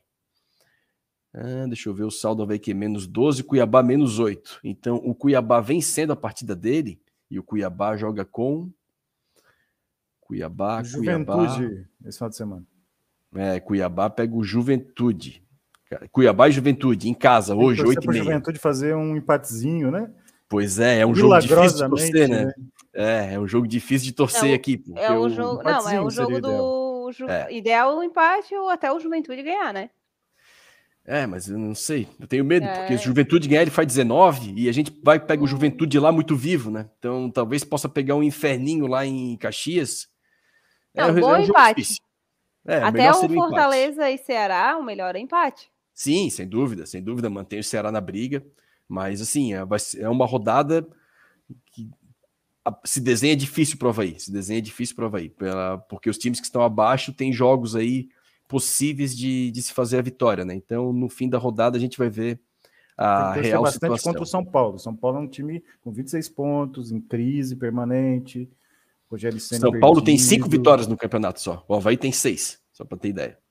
Perdido e o Rogério não segura trabalho no longo prazo nesses times de maior pressão, né? Sim. Por conta da, da postura, né? a personalidade dele, né? E time, e, e, time assim que quando entra na zona não sai mais, né, moça? É, o São Paulo, o São Paulo tem uma folha salarial absurda e não produz nada. E o que dizem do São Paulo é que o, o Rogério Ceni até no São Paulo dura mais tempo, porque o jeito dele no São Paulo o pessoal baixa a bola e aceita, né? Então, porque ah, ah não, o Flamengo cara, eu... ele, ele perdeu uma queda de braço no Flamengo para os analistas de desempenho, não foi nem para os, o presidente Sim. do clube. Ele Aí vaza o áudio. Lá, né? Os caras vazaram o áudio, mandaram para um influencer flamenguista, que não vou dizer o nome para não estragar a live. E Sim. aí, não é aquele que vocês estão pensando não é, não é. é outro.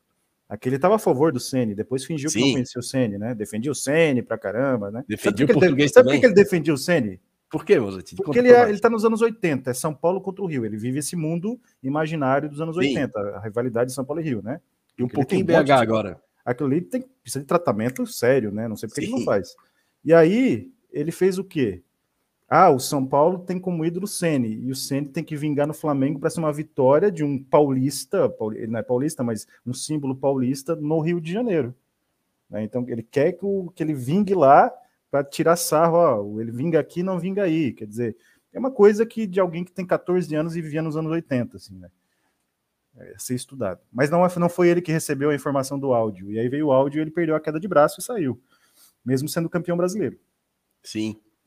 Mas, é, diz, que o Senna, mas diz que o Senna é, é, tipo assim, é ruim de grupo desde a época de jogador, né? De, é, exatamente. Ele como, não tem facilidade nenhuma em, em ter é amigos, vamos dizer assim, na, né, no meio do futebol ali. Como no São Paulo ele era muito grande, né, Fê? Como o Borges falou, tipo, ele chegava um jogador novo no São Paulo. Quem manda no vestiário é o Senna, e acabou. Sim. Só que quando você vai para o Cruzeiro, como ele foi, bate de frente com o Thiago Neves, com o Dedé, Dedé. Com, né? Tudo bem, o Thiago Neves é difícil? É. É complicado? É. Mas complicado tem um monte de gente no ambiente de trabalho que a gente tem, entendeu? Em qualquer é, área. com gente complicada é a vida da gente em qualquer ambiente profissional. Então, ele foi lá e bateu de frente e os caras derrubaram ele. Então, é, no São Paulo ele tem um pouco mais de fôlego por conta de ter esse status, né? Merecido, óbvio, porque ele foi uma, é uma, a maior jogador da história do clube e tudo. Mas ele é complicado, porque até aquela, aquele, aquele veneninho sempre aparece, igual no humano, né? Não consegue segurar. Na hora da pressão sempre vai aparecer um, um veneno. Eu não, eu não consigo, para mim não consigo entrar, entrar isso na minha cabeça, o treinador que não é bom de grupo, assim, para mim não faz sentido nenhum, porque é, é um gestor é, de pessoas, né, Fê? 50% é isso, sabe? É, é, a gestão de pessoas, pô, é tu entender cada um ali do teu daquela, da, daquelas pecinhas, né, que tu vai, vai usar durante o jogo e, e fazer acontecer. Não, tu não pode simplesmente chegar e, ah, e, e, isso também, por exemplo, o Moser falou na minha área, não tem como chegar numa obra, sabe, de salto alto, que aqui mando eu e vocês vão fazer o que eu mando e deu, acabou. Não, é, eu lido com pessoas o tempo inteiro e eu tenho que fazer essa gestão de grupo, não adianta. Então, imagina no futebol também, porque senão eles não vão jogar para ti. Assim como eles não vão lá jogar para mim na minha área, eles não vão construir, podem fazer é, cagada de propósito. É, a mesma coisa no, no clube, sabe? E aí não, não me entra, tipo, o Diniz, a gente tem vários relatos também, né, que não, não tem essa questão da gestão de grupo. O, o Senna é outro. Então, assim, e aí? Qual é a carreira deles? Eles pensam o quê? Vai só ser no São Paulo, então? O Ceni vai ser. Ou, ou no Fortaleza, né? Daqui a pouco volta lá pro Fortaleza. Sim, o pessoal tá falando aqui no, no chat, acho que eu, deixa eu ver quem falou aqui. Foi nosso querido Diego Canhete, que o Havaí começou a coletiva. Ah, vamos dar uma olhadinha aqui. Um pouco de atraso, hein? Talvez um pouquinho de atraso, mas eu acho que veio até uma gravação, tá? Vamos ver aqui, vai ser um, é um minuto só. Vamos ver, vamos ver. Coletiva após jogo, 11 minutos. Galera, vamos ouvir agora a coletiva do Eduardo Barroca. Deixa eu só ver como que eu vou fazer aqui. Parará, compartilhar a tela. Vamos ver, acho que. Pá. Vamos ver se vai. Acho que sim, hein? Pessoal, me confirme aí se está saindo áudio, ver se está funcionando. Com o treinador Eduardo Barroca. Primeira pergunta enviada dos jornalistas lá de Florianópolis, Matheus Boaventura, da CBN Floripa. É, qual a avaliação das mudanças promovidas na equipe titular? Bem, boa noite a todos. É, jogo, jogo se desenhou para uma vantagem nossa. É, no primeiro momento, Lucas Ventura sentiu cãibra, precisou sair. A gente utilizou ali o Rodrigo trabalhando hora de volante quando a gente tinha bola, em alguns momentos como zagueiro, porque a equipe do Goiás voltou para o segundo tempo com Vinícius e com Nicolas, utilizando um jogo direto de dois contra dois contra os nossos zagueiros. É... Depois fizemos as, as trocas posicionais normais, com é, saída de Potker também por um desgaste físico e Bissoli, com a entrada de Thales e Natanael para mudanças simples, posicionais. O Renato foi para a linha da frente. E por último, também a troca pelo desgaste do Paulo e a entrada no Muriqui para dar uma mobilidade maior ali, tentar buscar o segundo gol. A pergunta também de Matheus Boaventura, CBN Floripa, é: por que o Havaí tem dificuldade em administrar a vantagem do placar? Bem, primeiro falar que eu saio é, com sentimento, mais uma vez, é, frustrado por não vencer, porque a gente veio aqui com a postura de vencer, mas é, orgulhoso demais do meu time, orgulhoso demais dos meus jogadores que vieram aqui, fizeram um jogo corajoso, colocaram vantagem, fizeram uma partida briosa, com boa qualidade ofensiva no primeiro tempo. A gente conseguiu botar a bola no chão, terminamos com um primeiro tempo com bom controle do jogo. É, no intervalo, as substituições do Goiás é, fizeram a equipe do Goiás crescer de produção, principalmente em cima do, de um jogo direto, em cima dos atacantes. E aí a gente precisou fazer os ajustes de combate defensivo. Mesmo assim, a gente teve as oportunidades para vencer a partida.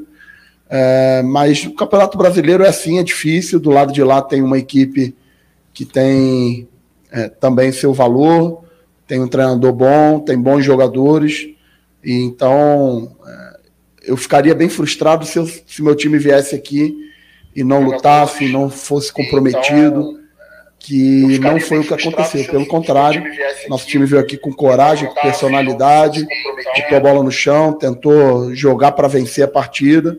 Então, é, a gente empata fora de casa contra um adversário que a gente já tinha vencido no turno. Conseguimos quatro pontos de seis possíveis. Então agora é virar a chave para um próximo jogo em casa contra o Internacional. Aproveitar a oportunidade para, de novo, convocar o nosso torcedor, convidar ele para estar tá na ressacada. O campeonato vai ser duro, vai ser difícil até o final, mas os jogos em casa são bastante especiais para a gente. Então, eu como técnico da equipe e vendo tudo aquilo que esses jogadores estão se dedicando e também sentindo a energia que os torcedores passam para a gente nos jogos na ressacada.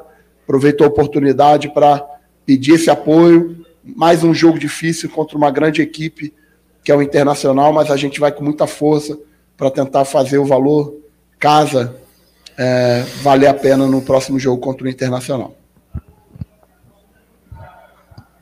Jean Romero, Rádio Guarujá. O Havaí já esteve distante do Z4 em boa parte do brasileiro e por que a equipe enfrenta esse momento de oscilação e pressão para pontuar melhor? É, eu acho que tem diversas formas de analisar esse, esse contexto aí, né?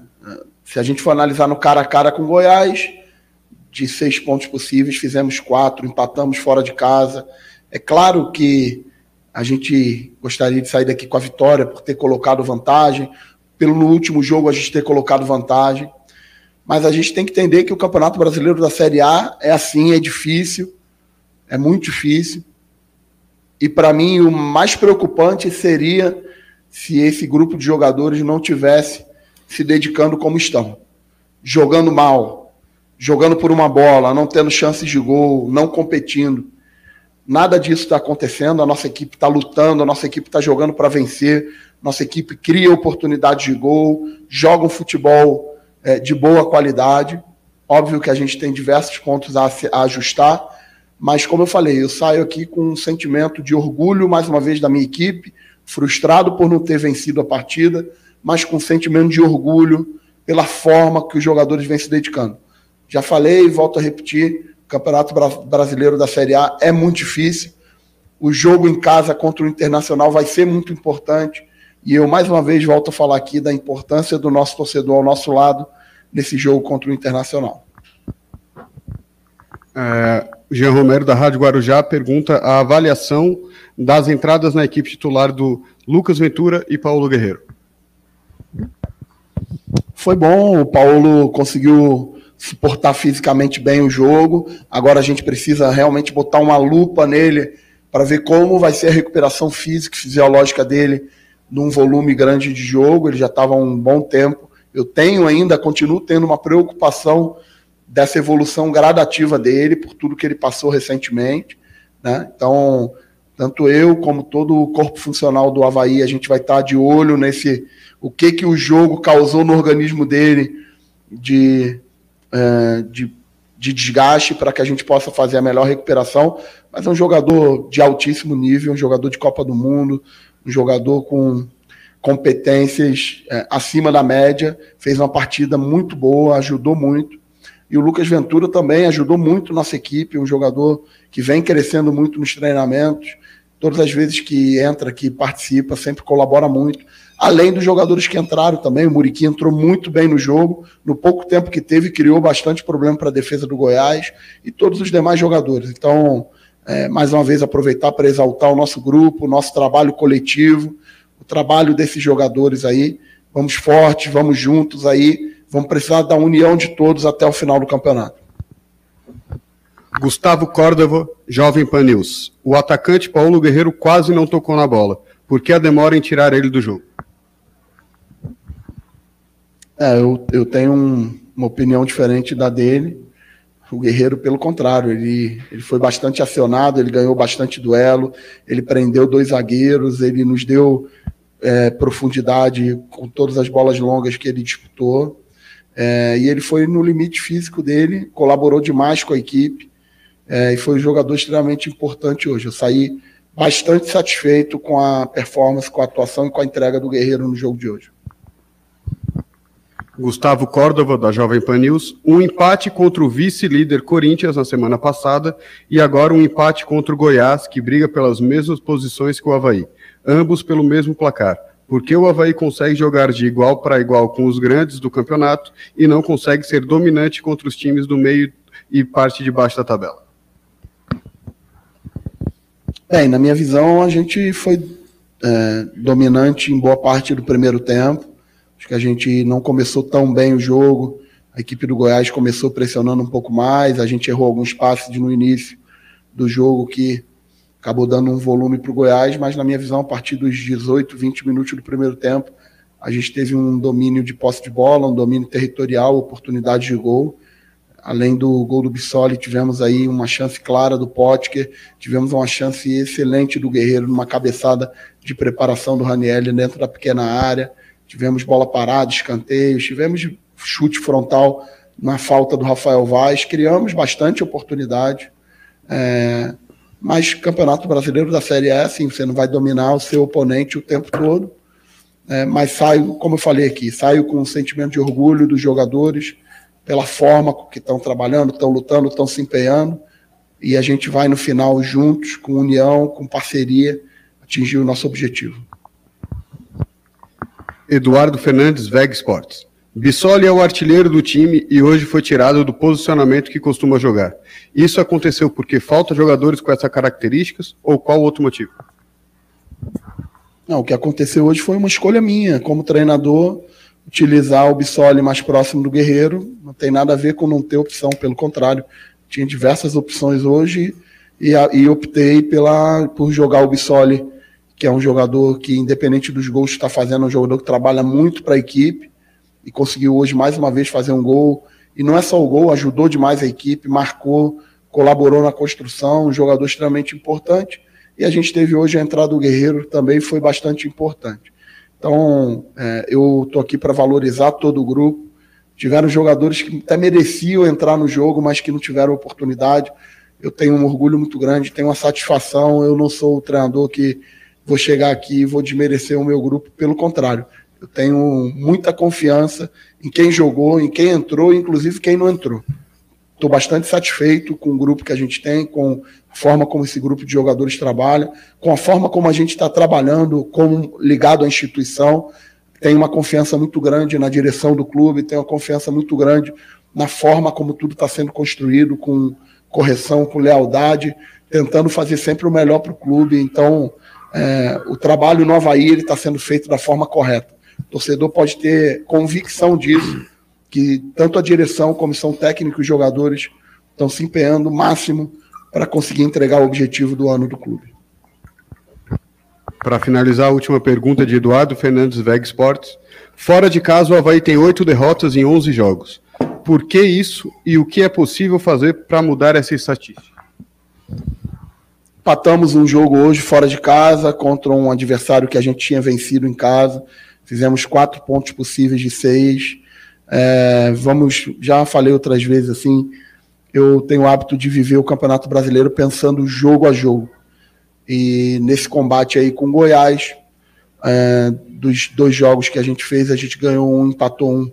Contra o América Mineiro, a gente ganhou em casa, perdeu fora. E contra o Internacional agora, a gente vai ter a possibilidade de lutar para tentar vencer dentro de casa contra um adversário que a gente empatou fora de casa. E vamos viver jogo a jogo, lutar, entregar o nosso máximo para que no final a gente saia com o nosso objetivo alcançado. Muito obrigado a todos. Está encerrada a coletiva com o treinador Eduardo Barroca.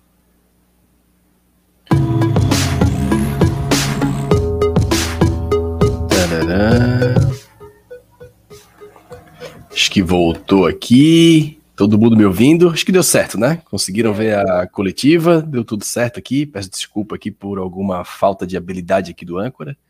É... Acho que o Barroca tá vendo o programa, né? Só tá falando dos quatro pontos ali, fazer quatro pontos aqui, fazer quatro pontos ali. Eu vi o tua dica. É, o Barroca.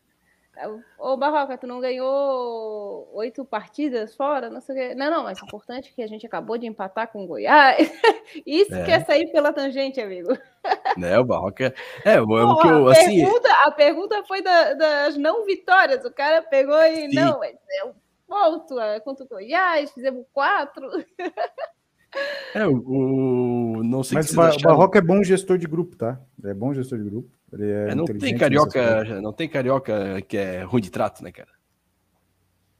O carioca é, é malandro, ele vai bater um papinho, ele vai te enganar, vai te enganar, às vezes vai, vai, às vezes pode ser. Mas ele Mas normalmente uns, eles são malandro, né? Mas tem uns cariocas que são mais folclóricos, né? Ele não Verdade. entra no rol dos folclóricos. O folclórico era o Joel, né? Sim. O, o Jair Pereira era folclórico mas ele, ele tem boa gestão de grupo, só que aquela coisa que foi citada, ele acha interessante que ele falou dos ajustes que precisam ser feitos, e precisam muito, né? Ele percebe isso, mas tem que, tem que fazer. tem que fazer e se desapegar um pouco, né? Receber um pouco de, de vídeo aí da OLX para desapegar e de alguns atletas, de algumas substituições, né? Porque ele pode... viu o Muriqui bem, né?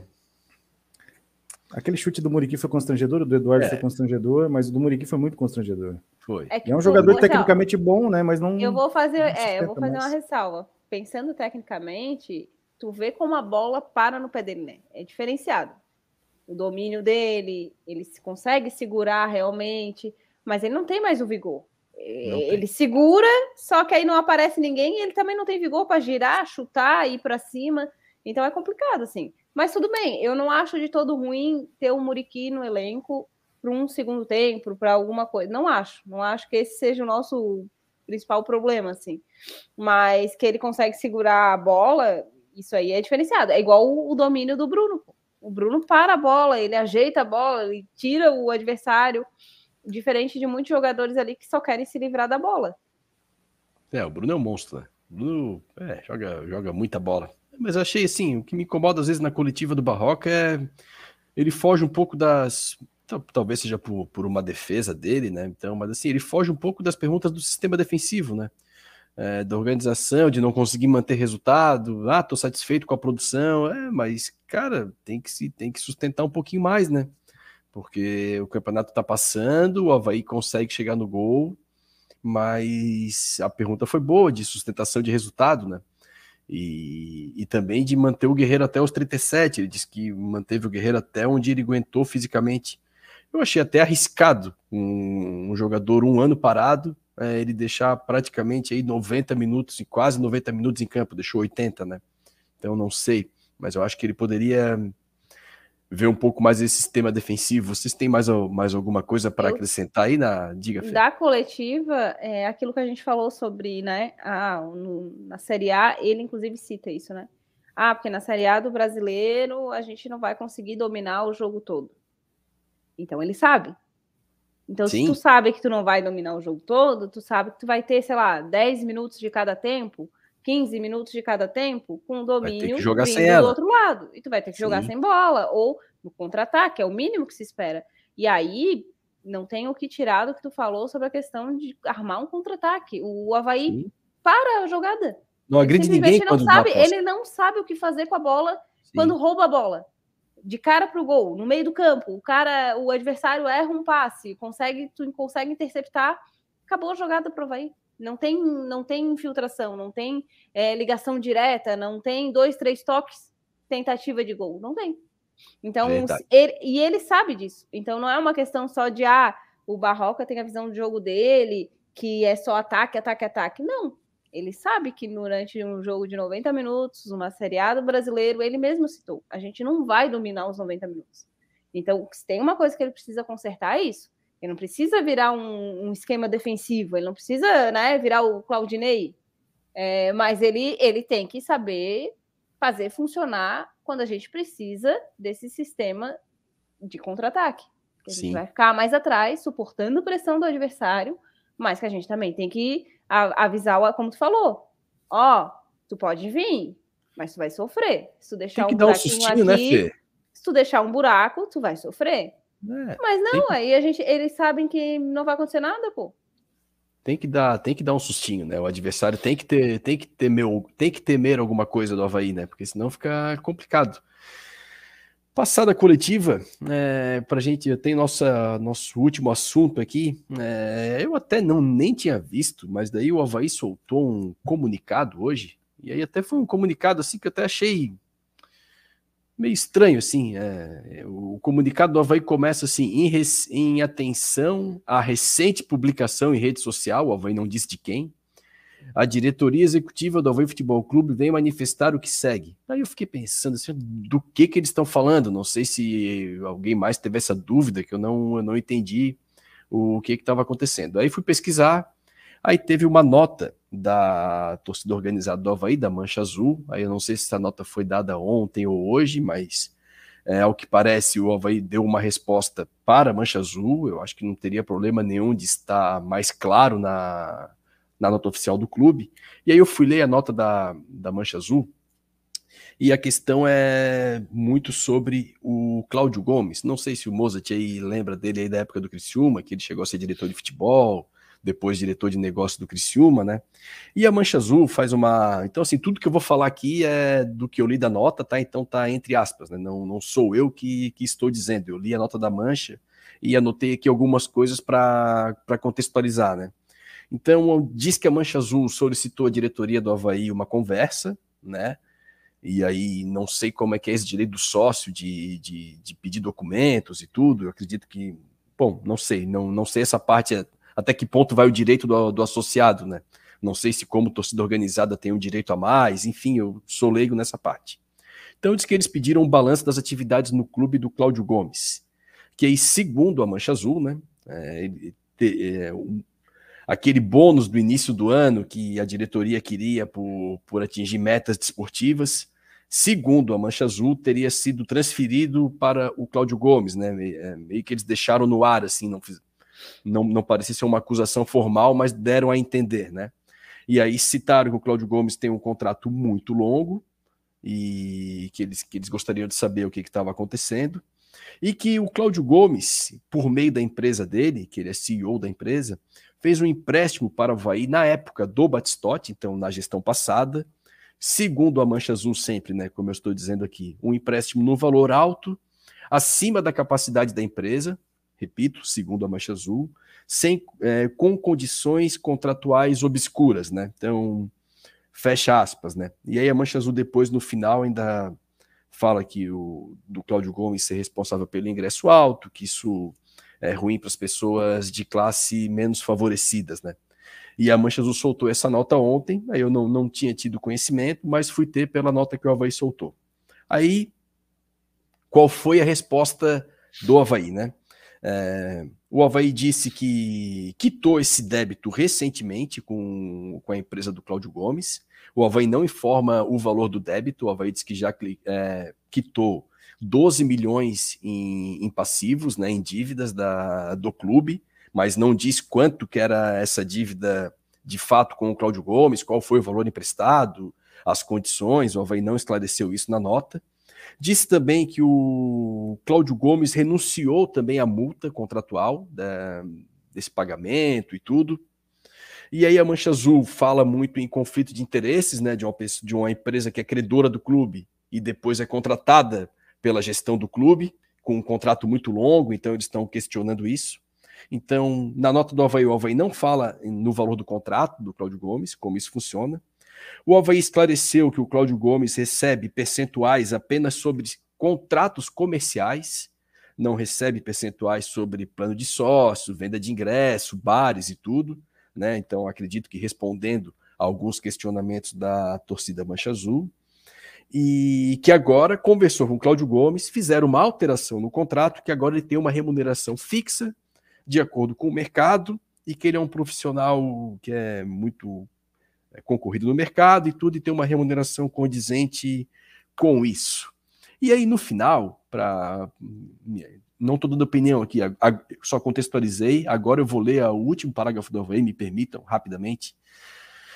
Que é o, quando a, o Havaí finaliza a nota, né? A, a diretoria executiva louva todos os atos de fiscalização à gestão, pois compartilha com todos os avanços, é, todos os havaianos do interesse em contribuir com o crescimento do clube. Nesse sentido, permanece à disposição dos órgãos fiscalizadores do Havaí, como tem feito desde o início da gestão.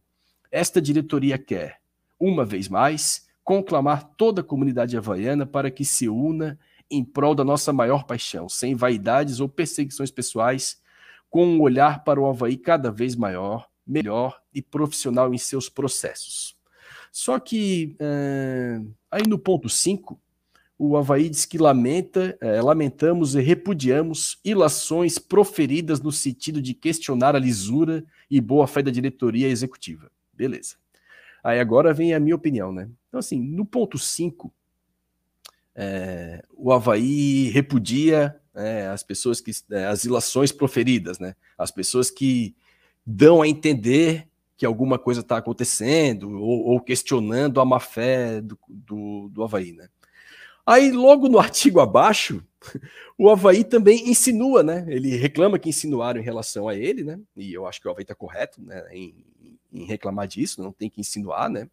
Mas daí o Havaí insinua também que quem está reclamando é porque. É...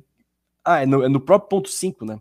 É natural aqui abre aspas para o Havaí, né? É natural que em qualquer processo de mudança de cultura exista resistência. Ao questionar e alterar processos tão arraigados, tira-se pessoas e entidades da zona de conforto. Imagino eu que dando um recado à Mancha Azul, né? Daí aí o Havaí, que reclamou que insinuaram em relação a ele, né? Má fé e tudo, o Havaí está insinuando também que a torcida só está reclamando porque foram é, cortados alguns privilégios. Então eu acho que primeiro o Havaí tinha que se decidir, né? É, ou o Havaí é o Havaí do artigo 6, né? Que é o, que é o Havaí que quer que todo mundo é, fiscalize, mas daí o Havaí dá a entender que quem tá. que, que a Mancha Azul está reclamando porque perdeu o privilégio. E o Havaí não, não, não quer que reclame, é porque perdeu o privilégio. Ou o Havaí quer ser transparente e aceita a reclamação de todos, né? Ou também não pode ficar, é, na minha visão, ficar insinuando, né? Então, minha opinião agora, é, me parece estranho, né? É, alguma coisa tem aí, não, não estou dizendo que exista coisa fora da lei, tá? Estou dizendo que alguma coisa tem aí é, de, de, de, conflito de interesse, talvez. É uma empresa que emprestou dinheiro para o Havaí, depois o Havaí contrata essa mesma empresa, paga a multa, muda a remuneração, não deixou claro qual a remuneração, não deixou claro qual o tempo de contrato, não deixou claro como que foi essa negociação, por que, que foi justamente esse profissional contratado, um profissional que o Alves já tinha débitos, não entendi, tá? Eu achei a nota do Havaí, inclusive, confusa. Então, gostaria de, de ouvir, oh, Fernanda, não sei se tivesse conhecimento dessas notas, o que, que tens a, é, a falar aí sobre, sobre esse acontecido? Eu tive, eu li a nota da Mancha, li a nota da, do Havaí e questiono o Cláudio desde a época dessa questão de mudanças de ingresso de preço e achar que o valor do ingresso é que vai trazer sócios, enfim. E essa política veio dele. Então, questiono desde sempre, inclusive no conselho. Me desculpem se eu estiver falando besteira, mas eu acho que já desde as primeiras reuniões, quando, esse, quando o Cláudio foi contratado, foi uma das questões que foi colocada no, no conselho, né? É justamente isso. Por que, que a gente está contratando um CEO que a gente está devendo? E, e, o Havaí contratou, se eu não me engano, essa, esse empréstimo final do ano passado, na época do Batistote, a juros altíssimos, para pagar em janeiro, sabe assim, tu, sabendo que não vai pagar, porque não tem como, da onde tirar. Sim. E não foi só a empresa do Cláudio, acho que teve mais uma outra que o Havaí pegou empréstimos assim, nesses moldes meio de. É complicado falar aqui, né? Porque a gente não sabe bem ao certo, acaba falando alguma coisa, vão até nos processar, né? Como é que tá a equipe de advogados do é, troféu? É, equipe de advogados é. Ela, é, ela, é, um pouco, ela é um pouco curta. É, então é complicado aqui até, até comentar algumas coisas assim do que eu penso, tá? Então. Sim. É, então, assim, eu, eu não acho certo a contratação. Fernanda, Fernanda, eu não acho certo e não aprovo a contratação do Cláudio Gomes. Ele pode ser o melhor CEO do mundo. Se eu tenho um débito com ele a curto prazo, que eu não vou pagar, que eu estou devendo juro em cima de juros, se ele é um, né? Não vou contratar esse cara, não vou. E eu acho que foge, sim, do que, que a, a chapa do Júlio falou sobre transparência. Então, acho que foge. Eu acho que tem outros profissionais que ele poderia contratar. Enfim, ele não é o melhor do mundo, ele não é o mais cobiçado do mundo, como a nota insinua. É, então, assim, não é. Ele trabalhou no Criciúma e tem várias pessoas agora com essa nota mesmo, tem várias questões aí surgindo do que ele fez no Criciúma. E, então, assim, tenho to, continuo tendo todas as ressalvas contra esse profissional que o vai contratou, mas eu também acho que não tem nada fora da lei, tá? Acho que sim, o Havaí fez tudo dentro da lei. Eu só acho que é uma questão de ética e eu também não concordo com as ações que ele tem tomado. E aí é opinião Fernanda, né? Eu não acho que colocar ingressos a 200, 150 reais para um, um time de futebol é justo, é plausível, é ok, é marketing. Enfim, não acho, não acho e nunca vou achar. E aí pode ser Cláudio, pode ser o Zezinho, o Pedrinho, quem for, que vier Sim. com essa balela. E, e a outra coisa que ele mexeu foi na questão do, da barraca do alemão. Não sei se o Mozart conhece, né? Que foi lá da, que deu esse rolo todo do eh, no Twitter, enfim. Porque assim, ó, sinceramente, uma das coisas que funcionavam ao redor da ressacada era a barraca do alemão. Então ele era, podia ser na Série B, lutando contra o rebaixamento da Série B, ou contra o Flamengo na Série A, o alemão estava lá. Então, assim, aí tu vai me dizer, ah, mas aí o, o alemão também não quis pagar, ah, não sei o quê. Então tá, ok, ok, tá? O terreno é do Havaí, o Havaí pode fazer o que ele bem entender. Só que então faz o seguinte: chega a final do ano agora, monta um plano de ação para tudo, para todos os bares dentro da ressacada, para todos os bares ali ao redor da ressacada, o que, que o Havaí é dono, o que, que o Havaí não é dono. E aí, no final do ano, tu chama todo mundo e vai seguir assim, vai mostrar, ó, de agora em diante é assim que vai a banda vai tocar. Quem tá dentro tá, quem não tá pode se retirar, mas vai ser assim para todos. Deixar claro, né, fazer, né, E deixar claro, e para todos. Não, ele só mexeu na barraca do alemão. Tá? Então, assim, e para botar um estacionamento a 50 reais, que em dia de jogo do Flamengo devia ter uns três carros lá dentro, que devia ser o dono, que botou para dar uma chamadinha. Então, assim, não, não vem dizer que o, que, que o Havaí não, porque o Havaí está deixando de ganhar 100 mil reais por jogo, o Havaí está deixando de ganhar é, um milhão por jogo, isso aí dava para contratar um, é o salário de um jogador bom. Não, não é. Foi birra. Então, assim, quer fazer um plano de ação, quer mudar o clube, eu acho que tem que mudar. Se a gente está querendo que o Havaí mude de patamar, tem que mudar. E, eu, eu, e essa parte da nota que fala que vai mexer, que gera né, é, agito, essas coisas que o pessoal não gosta com mudança, eu concordo. Vai gerar. Aí o que, que eles fizeram? A coisa da barraca do alemão e outra coisa, a única coisa que funcionava dentro do bar da ressacada no setor, do, setor D era a Kairos. Eles conseguiram acabar com a Kairos. Eles botaram a única coisa que não tinha fila era cinco minutinhos. No intervalo, quando estava todo mundo lotado, tu ficava uns cinco minutinhos ali, só. Uhum. Não, eles conseguiram botar a fila da Cairó junto com todo mundo. Então, assim, não, não, tem, não tem explicação que eles me dão que eu vá aceitar isso, tá? Não tem, não tem explicação, assim. Então, assim, ó, faz um plano de ação, eu acho que tem que ter mudanças, eu acho que tem que ter revolução. A gente quer ver o Havaí crescer, eu sou a favor disso, mas não vem mexer um ou dois pontos aleatório com o bonde andando, assim, sabe? Não, Sim. isso aí para mim não é planejamento.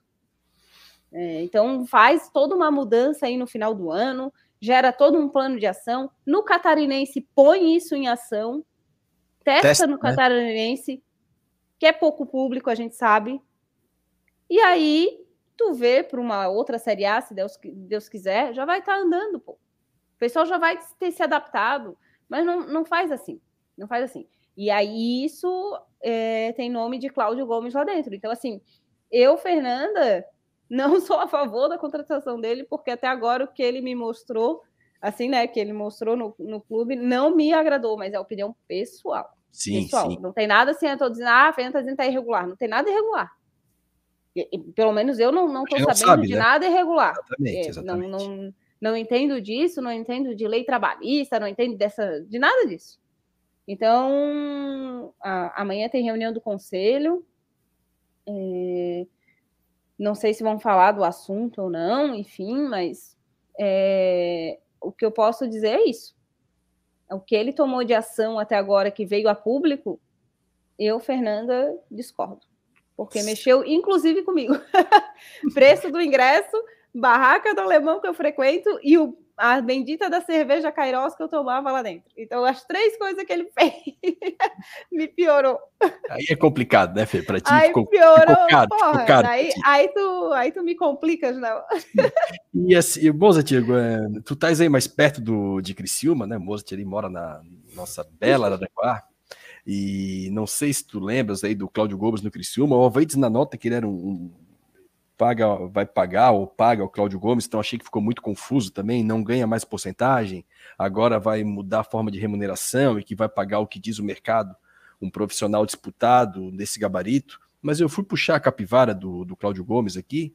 Ele acho que entrou no Criciúma ali por 2013, se eu não me engano, até como diretor de futebol, não deu certo, passou aí para diretor de negócios do Criciúma e foi o único clube que ele trabalhou. Aí depois ele foi para trabalhou acho que na Federação Catarinense, foi para a CBF na época ali do não é do Marco Paulo, antes do Marco Paulo Del Nero, que agora não lembro o nome do, do, do antigo presidente, mas acho que também Marinho, Marinho, Marinho famoso. Isso, do Marinho que deu teve os, teve os seus probleminhas. e aí depois ele ele saiu da CBF e foi Alguns problemas talvez algum, alguma coisa. E aí depois ele foi para a associação de clubes como é, gestor de contratos ali, de negócio da associação de clubes. Mas em clube mesmo, em trabalho feito, é só no Criciúma. Não sei até que ponto assim, ele é um profissional tão disputado no mercado. E eu gostaria de perguntar sobre o Criciúma, se tu tens algum conhecimento, ou também já faz tem quase 10 anos isso, gostaria de saber esse teu lado aí. Assim, eu, o que eu conheço é do que era comentado pela imprensa, do trabalho. Não tenho condições de avaliar assim se ele foi bem realmente, o que, que deu errado também no Criciúma. Aí eu confesso para você que, apesar de morar perto, não sou um, não acompanho o Criciúma, acompanho muito mais outros times de fora ou daqui de Santa Catarina, mas não o Criciúma. Sim. Só o que comentava, o nosso amigo Eduardo Madeira, sempre no Twitter comentava e tal, mas é, ter uma opinião própria sobre o trabalho dele, eu não consigo ter, né? E também não consigo ter uma opinião sobre essa, essa polêmica, digamos assim, nem a nota da Mancha Azul, nem, é, nem a nota do Havaí, é, mas entendo que quanto maior a transparência, menor o questionamento, né? Sim. E talvez o Havaí, nesse caso, por conta daquilo que a Mancha Azul disse, tenha resvalado, não sei se uma falta de transparência ou enfim, é, a transparência é sempre o, o, item 1 e essa gestão entrou no Havaí justamente para dar transparência, né? E melhorar os processos dentro e fora de campo. Porque o Havaí tinha muito, muito, é, muito problema em geral, né? Que a gente já citou em outras lives, em outros troféus. Então, eu não tenho condições de opinar especificamente sobre isso, né? Para dar uma de Glória Pires, mas a gente precisa sempre ficar de olho na transparência Sim. e cobrar transparência, né? é, desde o pastel se está gorduroso ou não lá no, no, estádio, até os processos mais complexos do futebol mesmo, né, de dentro de campo e do processo de construção de elenco. Então, é, pelo que é, vocês é colocaram, meio, é estranho. estranho. Foi estranho. Né? Foi estranho. É estranho. Isso foi. Tu, estranho. Tipo assim, não tem nada de errado, mas já que vocês falaram aqui, eu vou mudar a forma de pagar. Estranho. É, é, é assim. né? Parece no... isso. Respondeu o Henrique aqui, a Fernanda, além de sócia, é conselheira do, do clube, tá, Henrique? Então, inclusive, ela vai, deve ir na reunião amanhã, né, Fê, do, do conselho. Vou, vou participar. Então, o Henrique a Fernanda é sócia e conselheira. O meu ponto aqui é o. É só é para avisar para ele, eu sou sócia desde 2009, virei conselheira esse ano, e nem por isso eu acho que deva se cobrar 200 reais no ingresso. Sim, não tem nada a ver uma coisa com outra, né, Fê? É. O... E assim, eu concordo com o Mozart e com a Fernanda. Assim, o que que me pegou aqui? Primeiro, eu achei assim.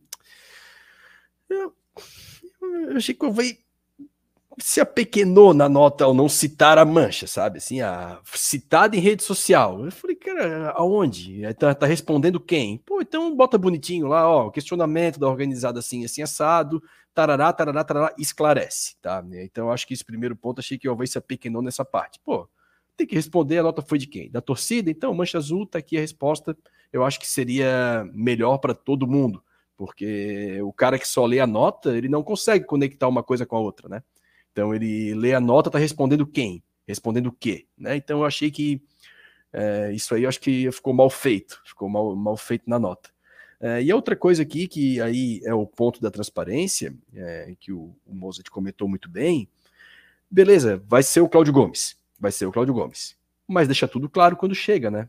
Ah, ó, tá vindo o Cláudio Gomes aqui. Na gestão passada, ele fez um aporte financeiro, a gente não teve participação nisso. O aporte financeiro é de tanto, via empresa do Cláudio Gomes. Não tem nada a ver com o Cláudio Gomes, é, gerente comercial que a gente está trazendo agora. Aqui foi uma empresa que emprestou capital para o Havaí. O contrato é tal, vai ser pago de tal jeito, e aqui a gente está contratando o Cláudio Gomes para gerir o negócio do Havaí. Pô, deixar claro quando chega, né? Porque daí a, o que parece é que se a mancha não solta nota, ninguém fala no assunto também. porque realmente tem um conflito ético aqui, que é o que a Mancha cobra, né? Pô, o cara recentemente presta dinheiro para o Havaí, não cobra multa, e o Havaí contrata o cara. Tá, mas quanto tempo de contrato? Qual a experiência que o, ou, ou o resultado que o Cláudio Gomes já entregou em outros clubes que vão justificar o que ele ganha, que eu nem sei quanto ganha, que o Havaí não esclareceu? Qual o tempo de contrato? Porque daí a gente começa, tá, renunciou à multa. Pô, ele abriu mão de um de dinheiro, né? Dinheiro que ele tinha direito, que até então é um contrato que ele fez com o Havaí, se é gestão passada ou não, tem que ser honrado. Né? Então, quem, quem ganha a eleição assume o bônus e o ônus. Então, o que ficou para trás tem que ser honrado. Então, ele acertou lá na época com o Batistote, tem que ser honrado, beleza. Renunciou à multa, abriu mão de compensa de dinheiro, né? Beleza, abriu mão por nada, por nada, tudo bem, o contrato. Tá, mas quanto tempo de contrato? Quanto que ele recebe? A gente precisa saber. Sim, acho que agora é jogar. A Mancha jogou luz, o Havaí jogou mais luz ainda sobre isso. E eu acho que agora ninguém está cobrando nada, acho que a gente só quer a verdade, né? O que, que aconteceu, quanto que foi emprestado, quanto que foi pago, qual que era o valor dessa multa que ele renunciou, qual o tempo de contrato do Cláudio Gomes. Não, não vejo problema que isso seja divulgado, porque daí acaba com, com disse-me-disse e tal, não resolve a situação, mostra o que aconteceu e, e, e, pronto, acabou. Não tem nada de errado, como a Havaí afirma na nota, acredito que também possa não ter nada de errado. Vai lá, mostra, Está resolvido. E é o segundo ponto. de ética, né? É, deixa, li, deixa limpo, né, Essa é uma questão de ética, assim. É, esse limpo. é o questionamento. E isso foi feito lá atrás pelos conselheiros também sobre, sobre isso. É.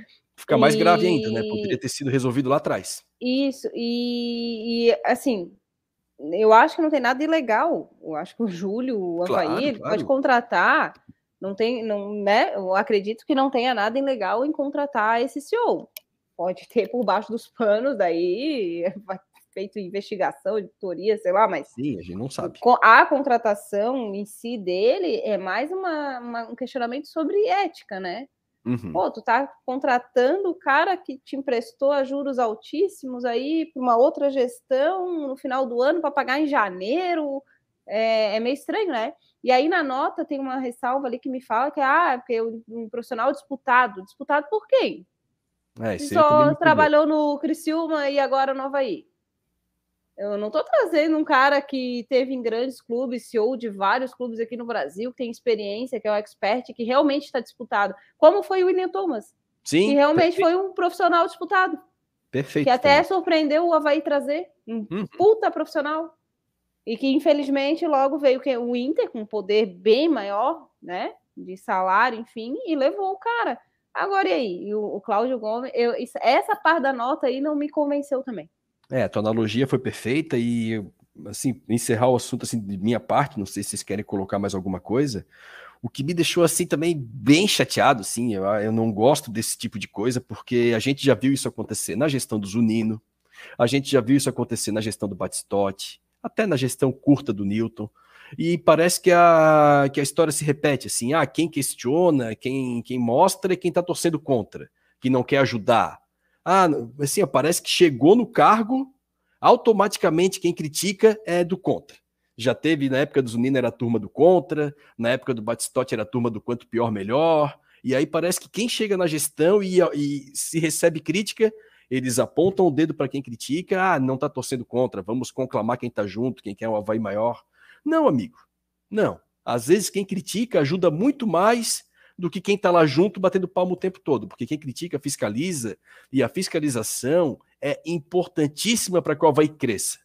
Isso é que vai deixar o Havaí cada vez maior, uma torcida atuante que esteja junto e fiscalizando o clube. Isso é que faz o clube crescer.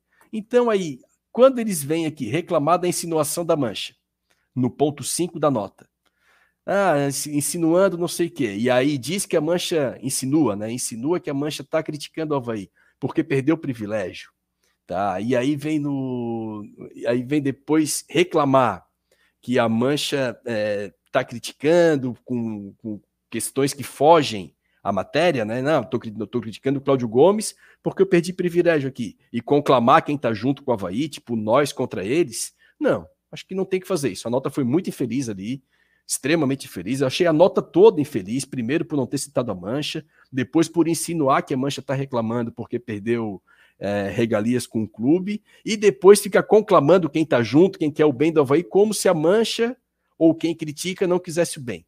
Então, assim, eu acho que o Havaí pisou forte na bola, forte mesmo, assim, até me espanta, e jogou luz num negócio que é interessante que todo mundo saiba, né? Então vai ter reunião do conselho amanhã, tomara que esse ponto é, até seja abordado, né, para que seja esclarecido. O que, que aconteceu? Renunciou à multa, foi contratado, teve alguma coisa a ver a renúncia da multa em ser contratado, não teve nada a ver, não teve nada a ver, por que, que tiraram o percentual, o percentual era em cima do quê?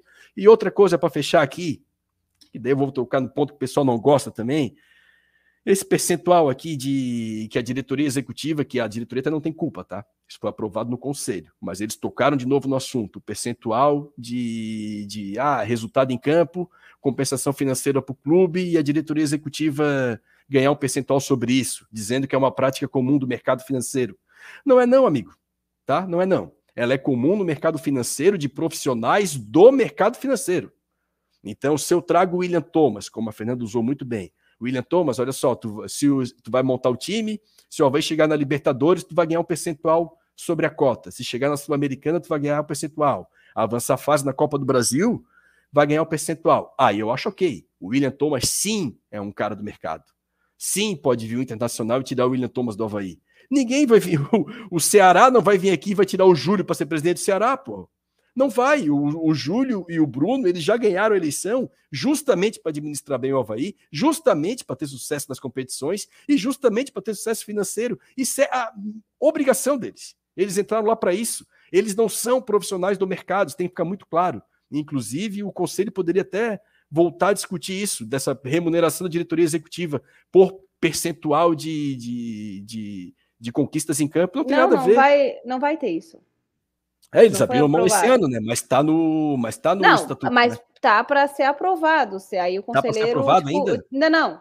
Tipo, o conselho vota, né? Se sim, sim, ou se não, vamos dizer assim, né? Que se essa questão do da, da remuneração extra, vamos dizer assim, por, por objetivos do ano, vamos dizer assim, de, do Havaí, né? Cada ano tem um objetivo, se for alcançado, ganha uma, um percentual extra ou não. É, e assim, não são E aí, mercado, né, eles abriram mão, achei ok, realmente eles abriram mão, enfim. E... Abriram mão desse ano, eles falaram, né? É, é não, mas eu. eu... Eles abriram mão geral, pelo que eu vi.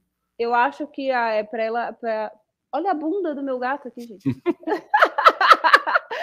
ah, é, não, eu acho que quando tu abriu, abriu a mão da votação, acho que é do, do período deles, né? De... Não, pelo que eu li na nota, não. Eles abriram a mão desse ano. E aí deixaram em aberto que isso pode voltar a ser discutido. Isso né, na nota na época lá. É, mas é, aí, aí, vai do conselho aprovar ou não, né? Mas assim, eu acredito que não vai ser aprovado, tá? Porque é. na hora da votação teve bastante rejeição, assim. É, enfim. porque não tem nada mas a ver. Tá, mas está no estatuto. Então, tá se está no estatuto, vai ser votado ou não. Então, eu acho que até aí, ok, é uma votação, né? Um, os conselheiros ou os Sim. sócios é, é, deliberando isso. Mas aí, é, essa é outra questão que eu acho, falou aí do William, comparar com o Cláudio. Daí eu também acho diferente isso.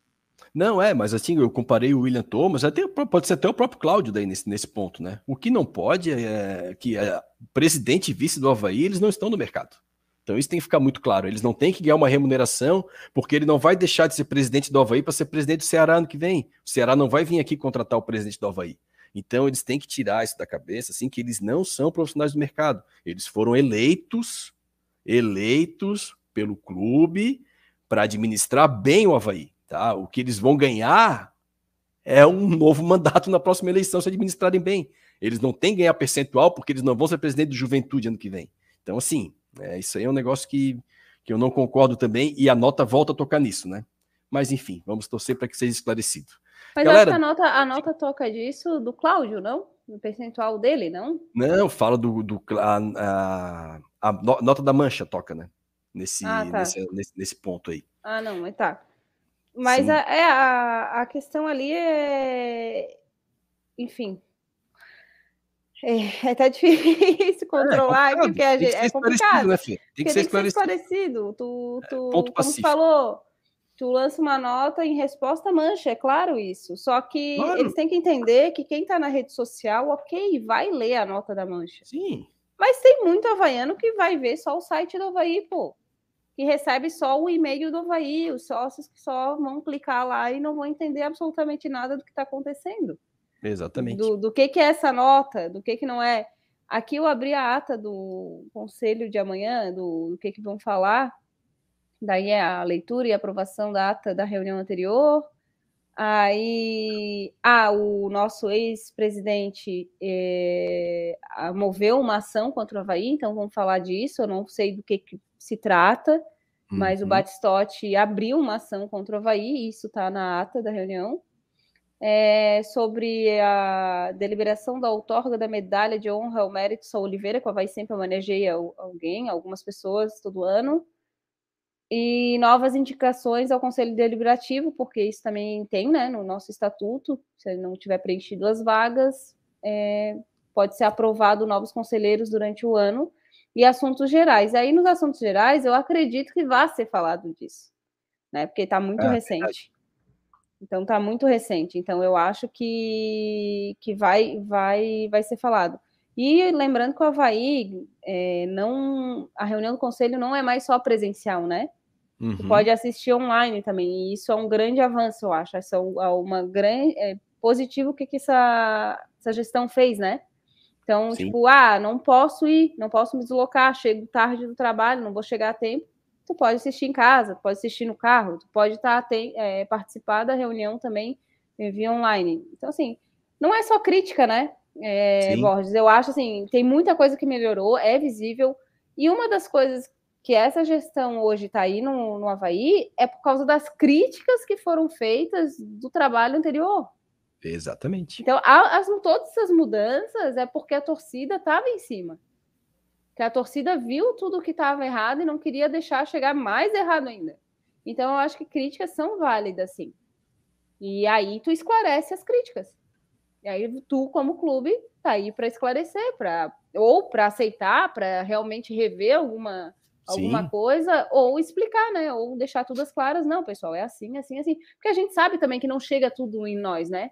Chega fragmentos de coisas que acontecem. A gente não tá lá dentro, a gente não sabe Sim. de tudo. Então, pode, pode ter, e tem várias interpretações erradas, mas cabe ao clube esclarecer. Mas é isso. Perfeito, Fê. Chegamos já a duas, quase duas horas e sete minutos, né? Vamos finalizando o troféu debate de hoje. É, Mozart, boa noite para ti, amigo. Obrigado pela presença. O último assunto aí ficou um pouco mais aqui na, na nossa bolha havaiana, mas obrigado pelo, por todo o teu conhecimento aí, por participar e contribuir novamente aí com o debate. Boa noite, amigo. Imagina, o assunto era um assunto relevante, só não tinha condições de pitacar demais, né? Porque foi uma questão eh, recente que vocês acompanharam bem melhor. Sempre um prazer, precisando, estamos aí à disposição para participar do troféu e falar um pouco de futebol. Coisa linda, Mozart. Muito obrigado. Pessoal, sigam o arroba Olheiros. Eu tenho informação aí que cada vez que eu cito o arroba Olheiros, o Mozart ganha 213 seguidores. Normalmente acontece isso. Fernanda, Obrigado pelos teus conhecimentos também, por ter compartilhado a, com a gente aí a, a, ata da reunião do conselho amanhã. E obrigado por participar aí também, esclarecer muitos pontos e com teu conhecimento também da Havaí. Boa noite. É, boa noite a todos. É sempre um prazer estar aqui, né? Às vezes tem um assunto mais polêmico que o outro, mas vamos seguir. tem que segurar, né, né Fernando? Tem que segurar mas, a língua. Mas a. Uh, nem sei se eu podia falar da ata, sou novata aí, me perdoe. Acho que não tem problema. Me perdoe se eu não podia. Amanhã tem um processo vindo aí contra mim. Fala, divulgou a ata da reunião. O zelador te liga, desce aqui, tem que assinar um negocinho que chegou. Tem que assinar um negócio aí. Mas é... é sempre um prazer, né? Falar do Havaí e que na próxima seja com vitória, né? Aliás, na próxima, provavelmente, jogo em casa não vai ter, né? Mas enfim, a gente vai dar um jeitinho Sim. de falar do jogo. Valeu, Fê. Boa noite. Gostaria de agradecer aos amigos aí que nos acompanharam durante todo esse tempo. É, obrigado pela, pela audiência de vocês, obrigado pessoal dos comentários também. Sempre, às vezes, dá até uma risada aqui lendo vocês, é muito, muito legal interagir com vocês aqui. É, logo, logo esse programa deve estar já no, no Spotify. Nós vamos mandar para o nosso CEO aí, Felipe Silva, para ele botar já no Spotify. E aí, para quem não, não nos acompanhou aqui, pode nos acompanhar também por lá. E aí, voltamos provavelmente no próximo jogo, fora de casa. E eu acho que é Havaí Juventude, se eu não me engano. Próximo jogo fora de casa do Havaí. E aí voltaremos aqui para bater mais um papo com vocês, tá joia? Pessoal, boa noite. Obrigado a todos aí que nos assistiram até esse momento. Um grande abraço.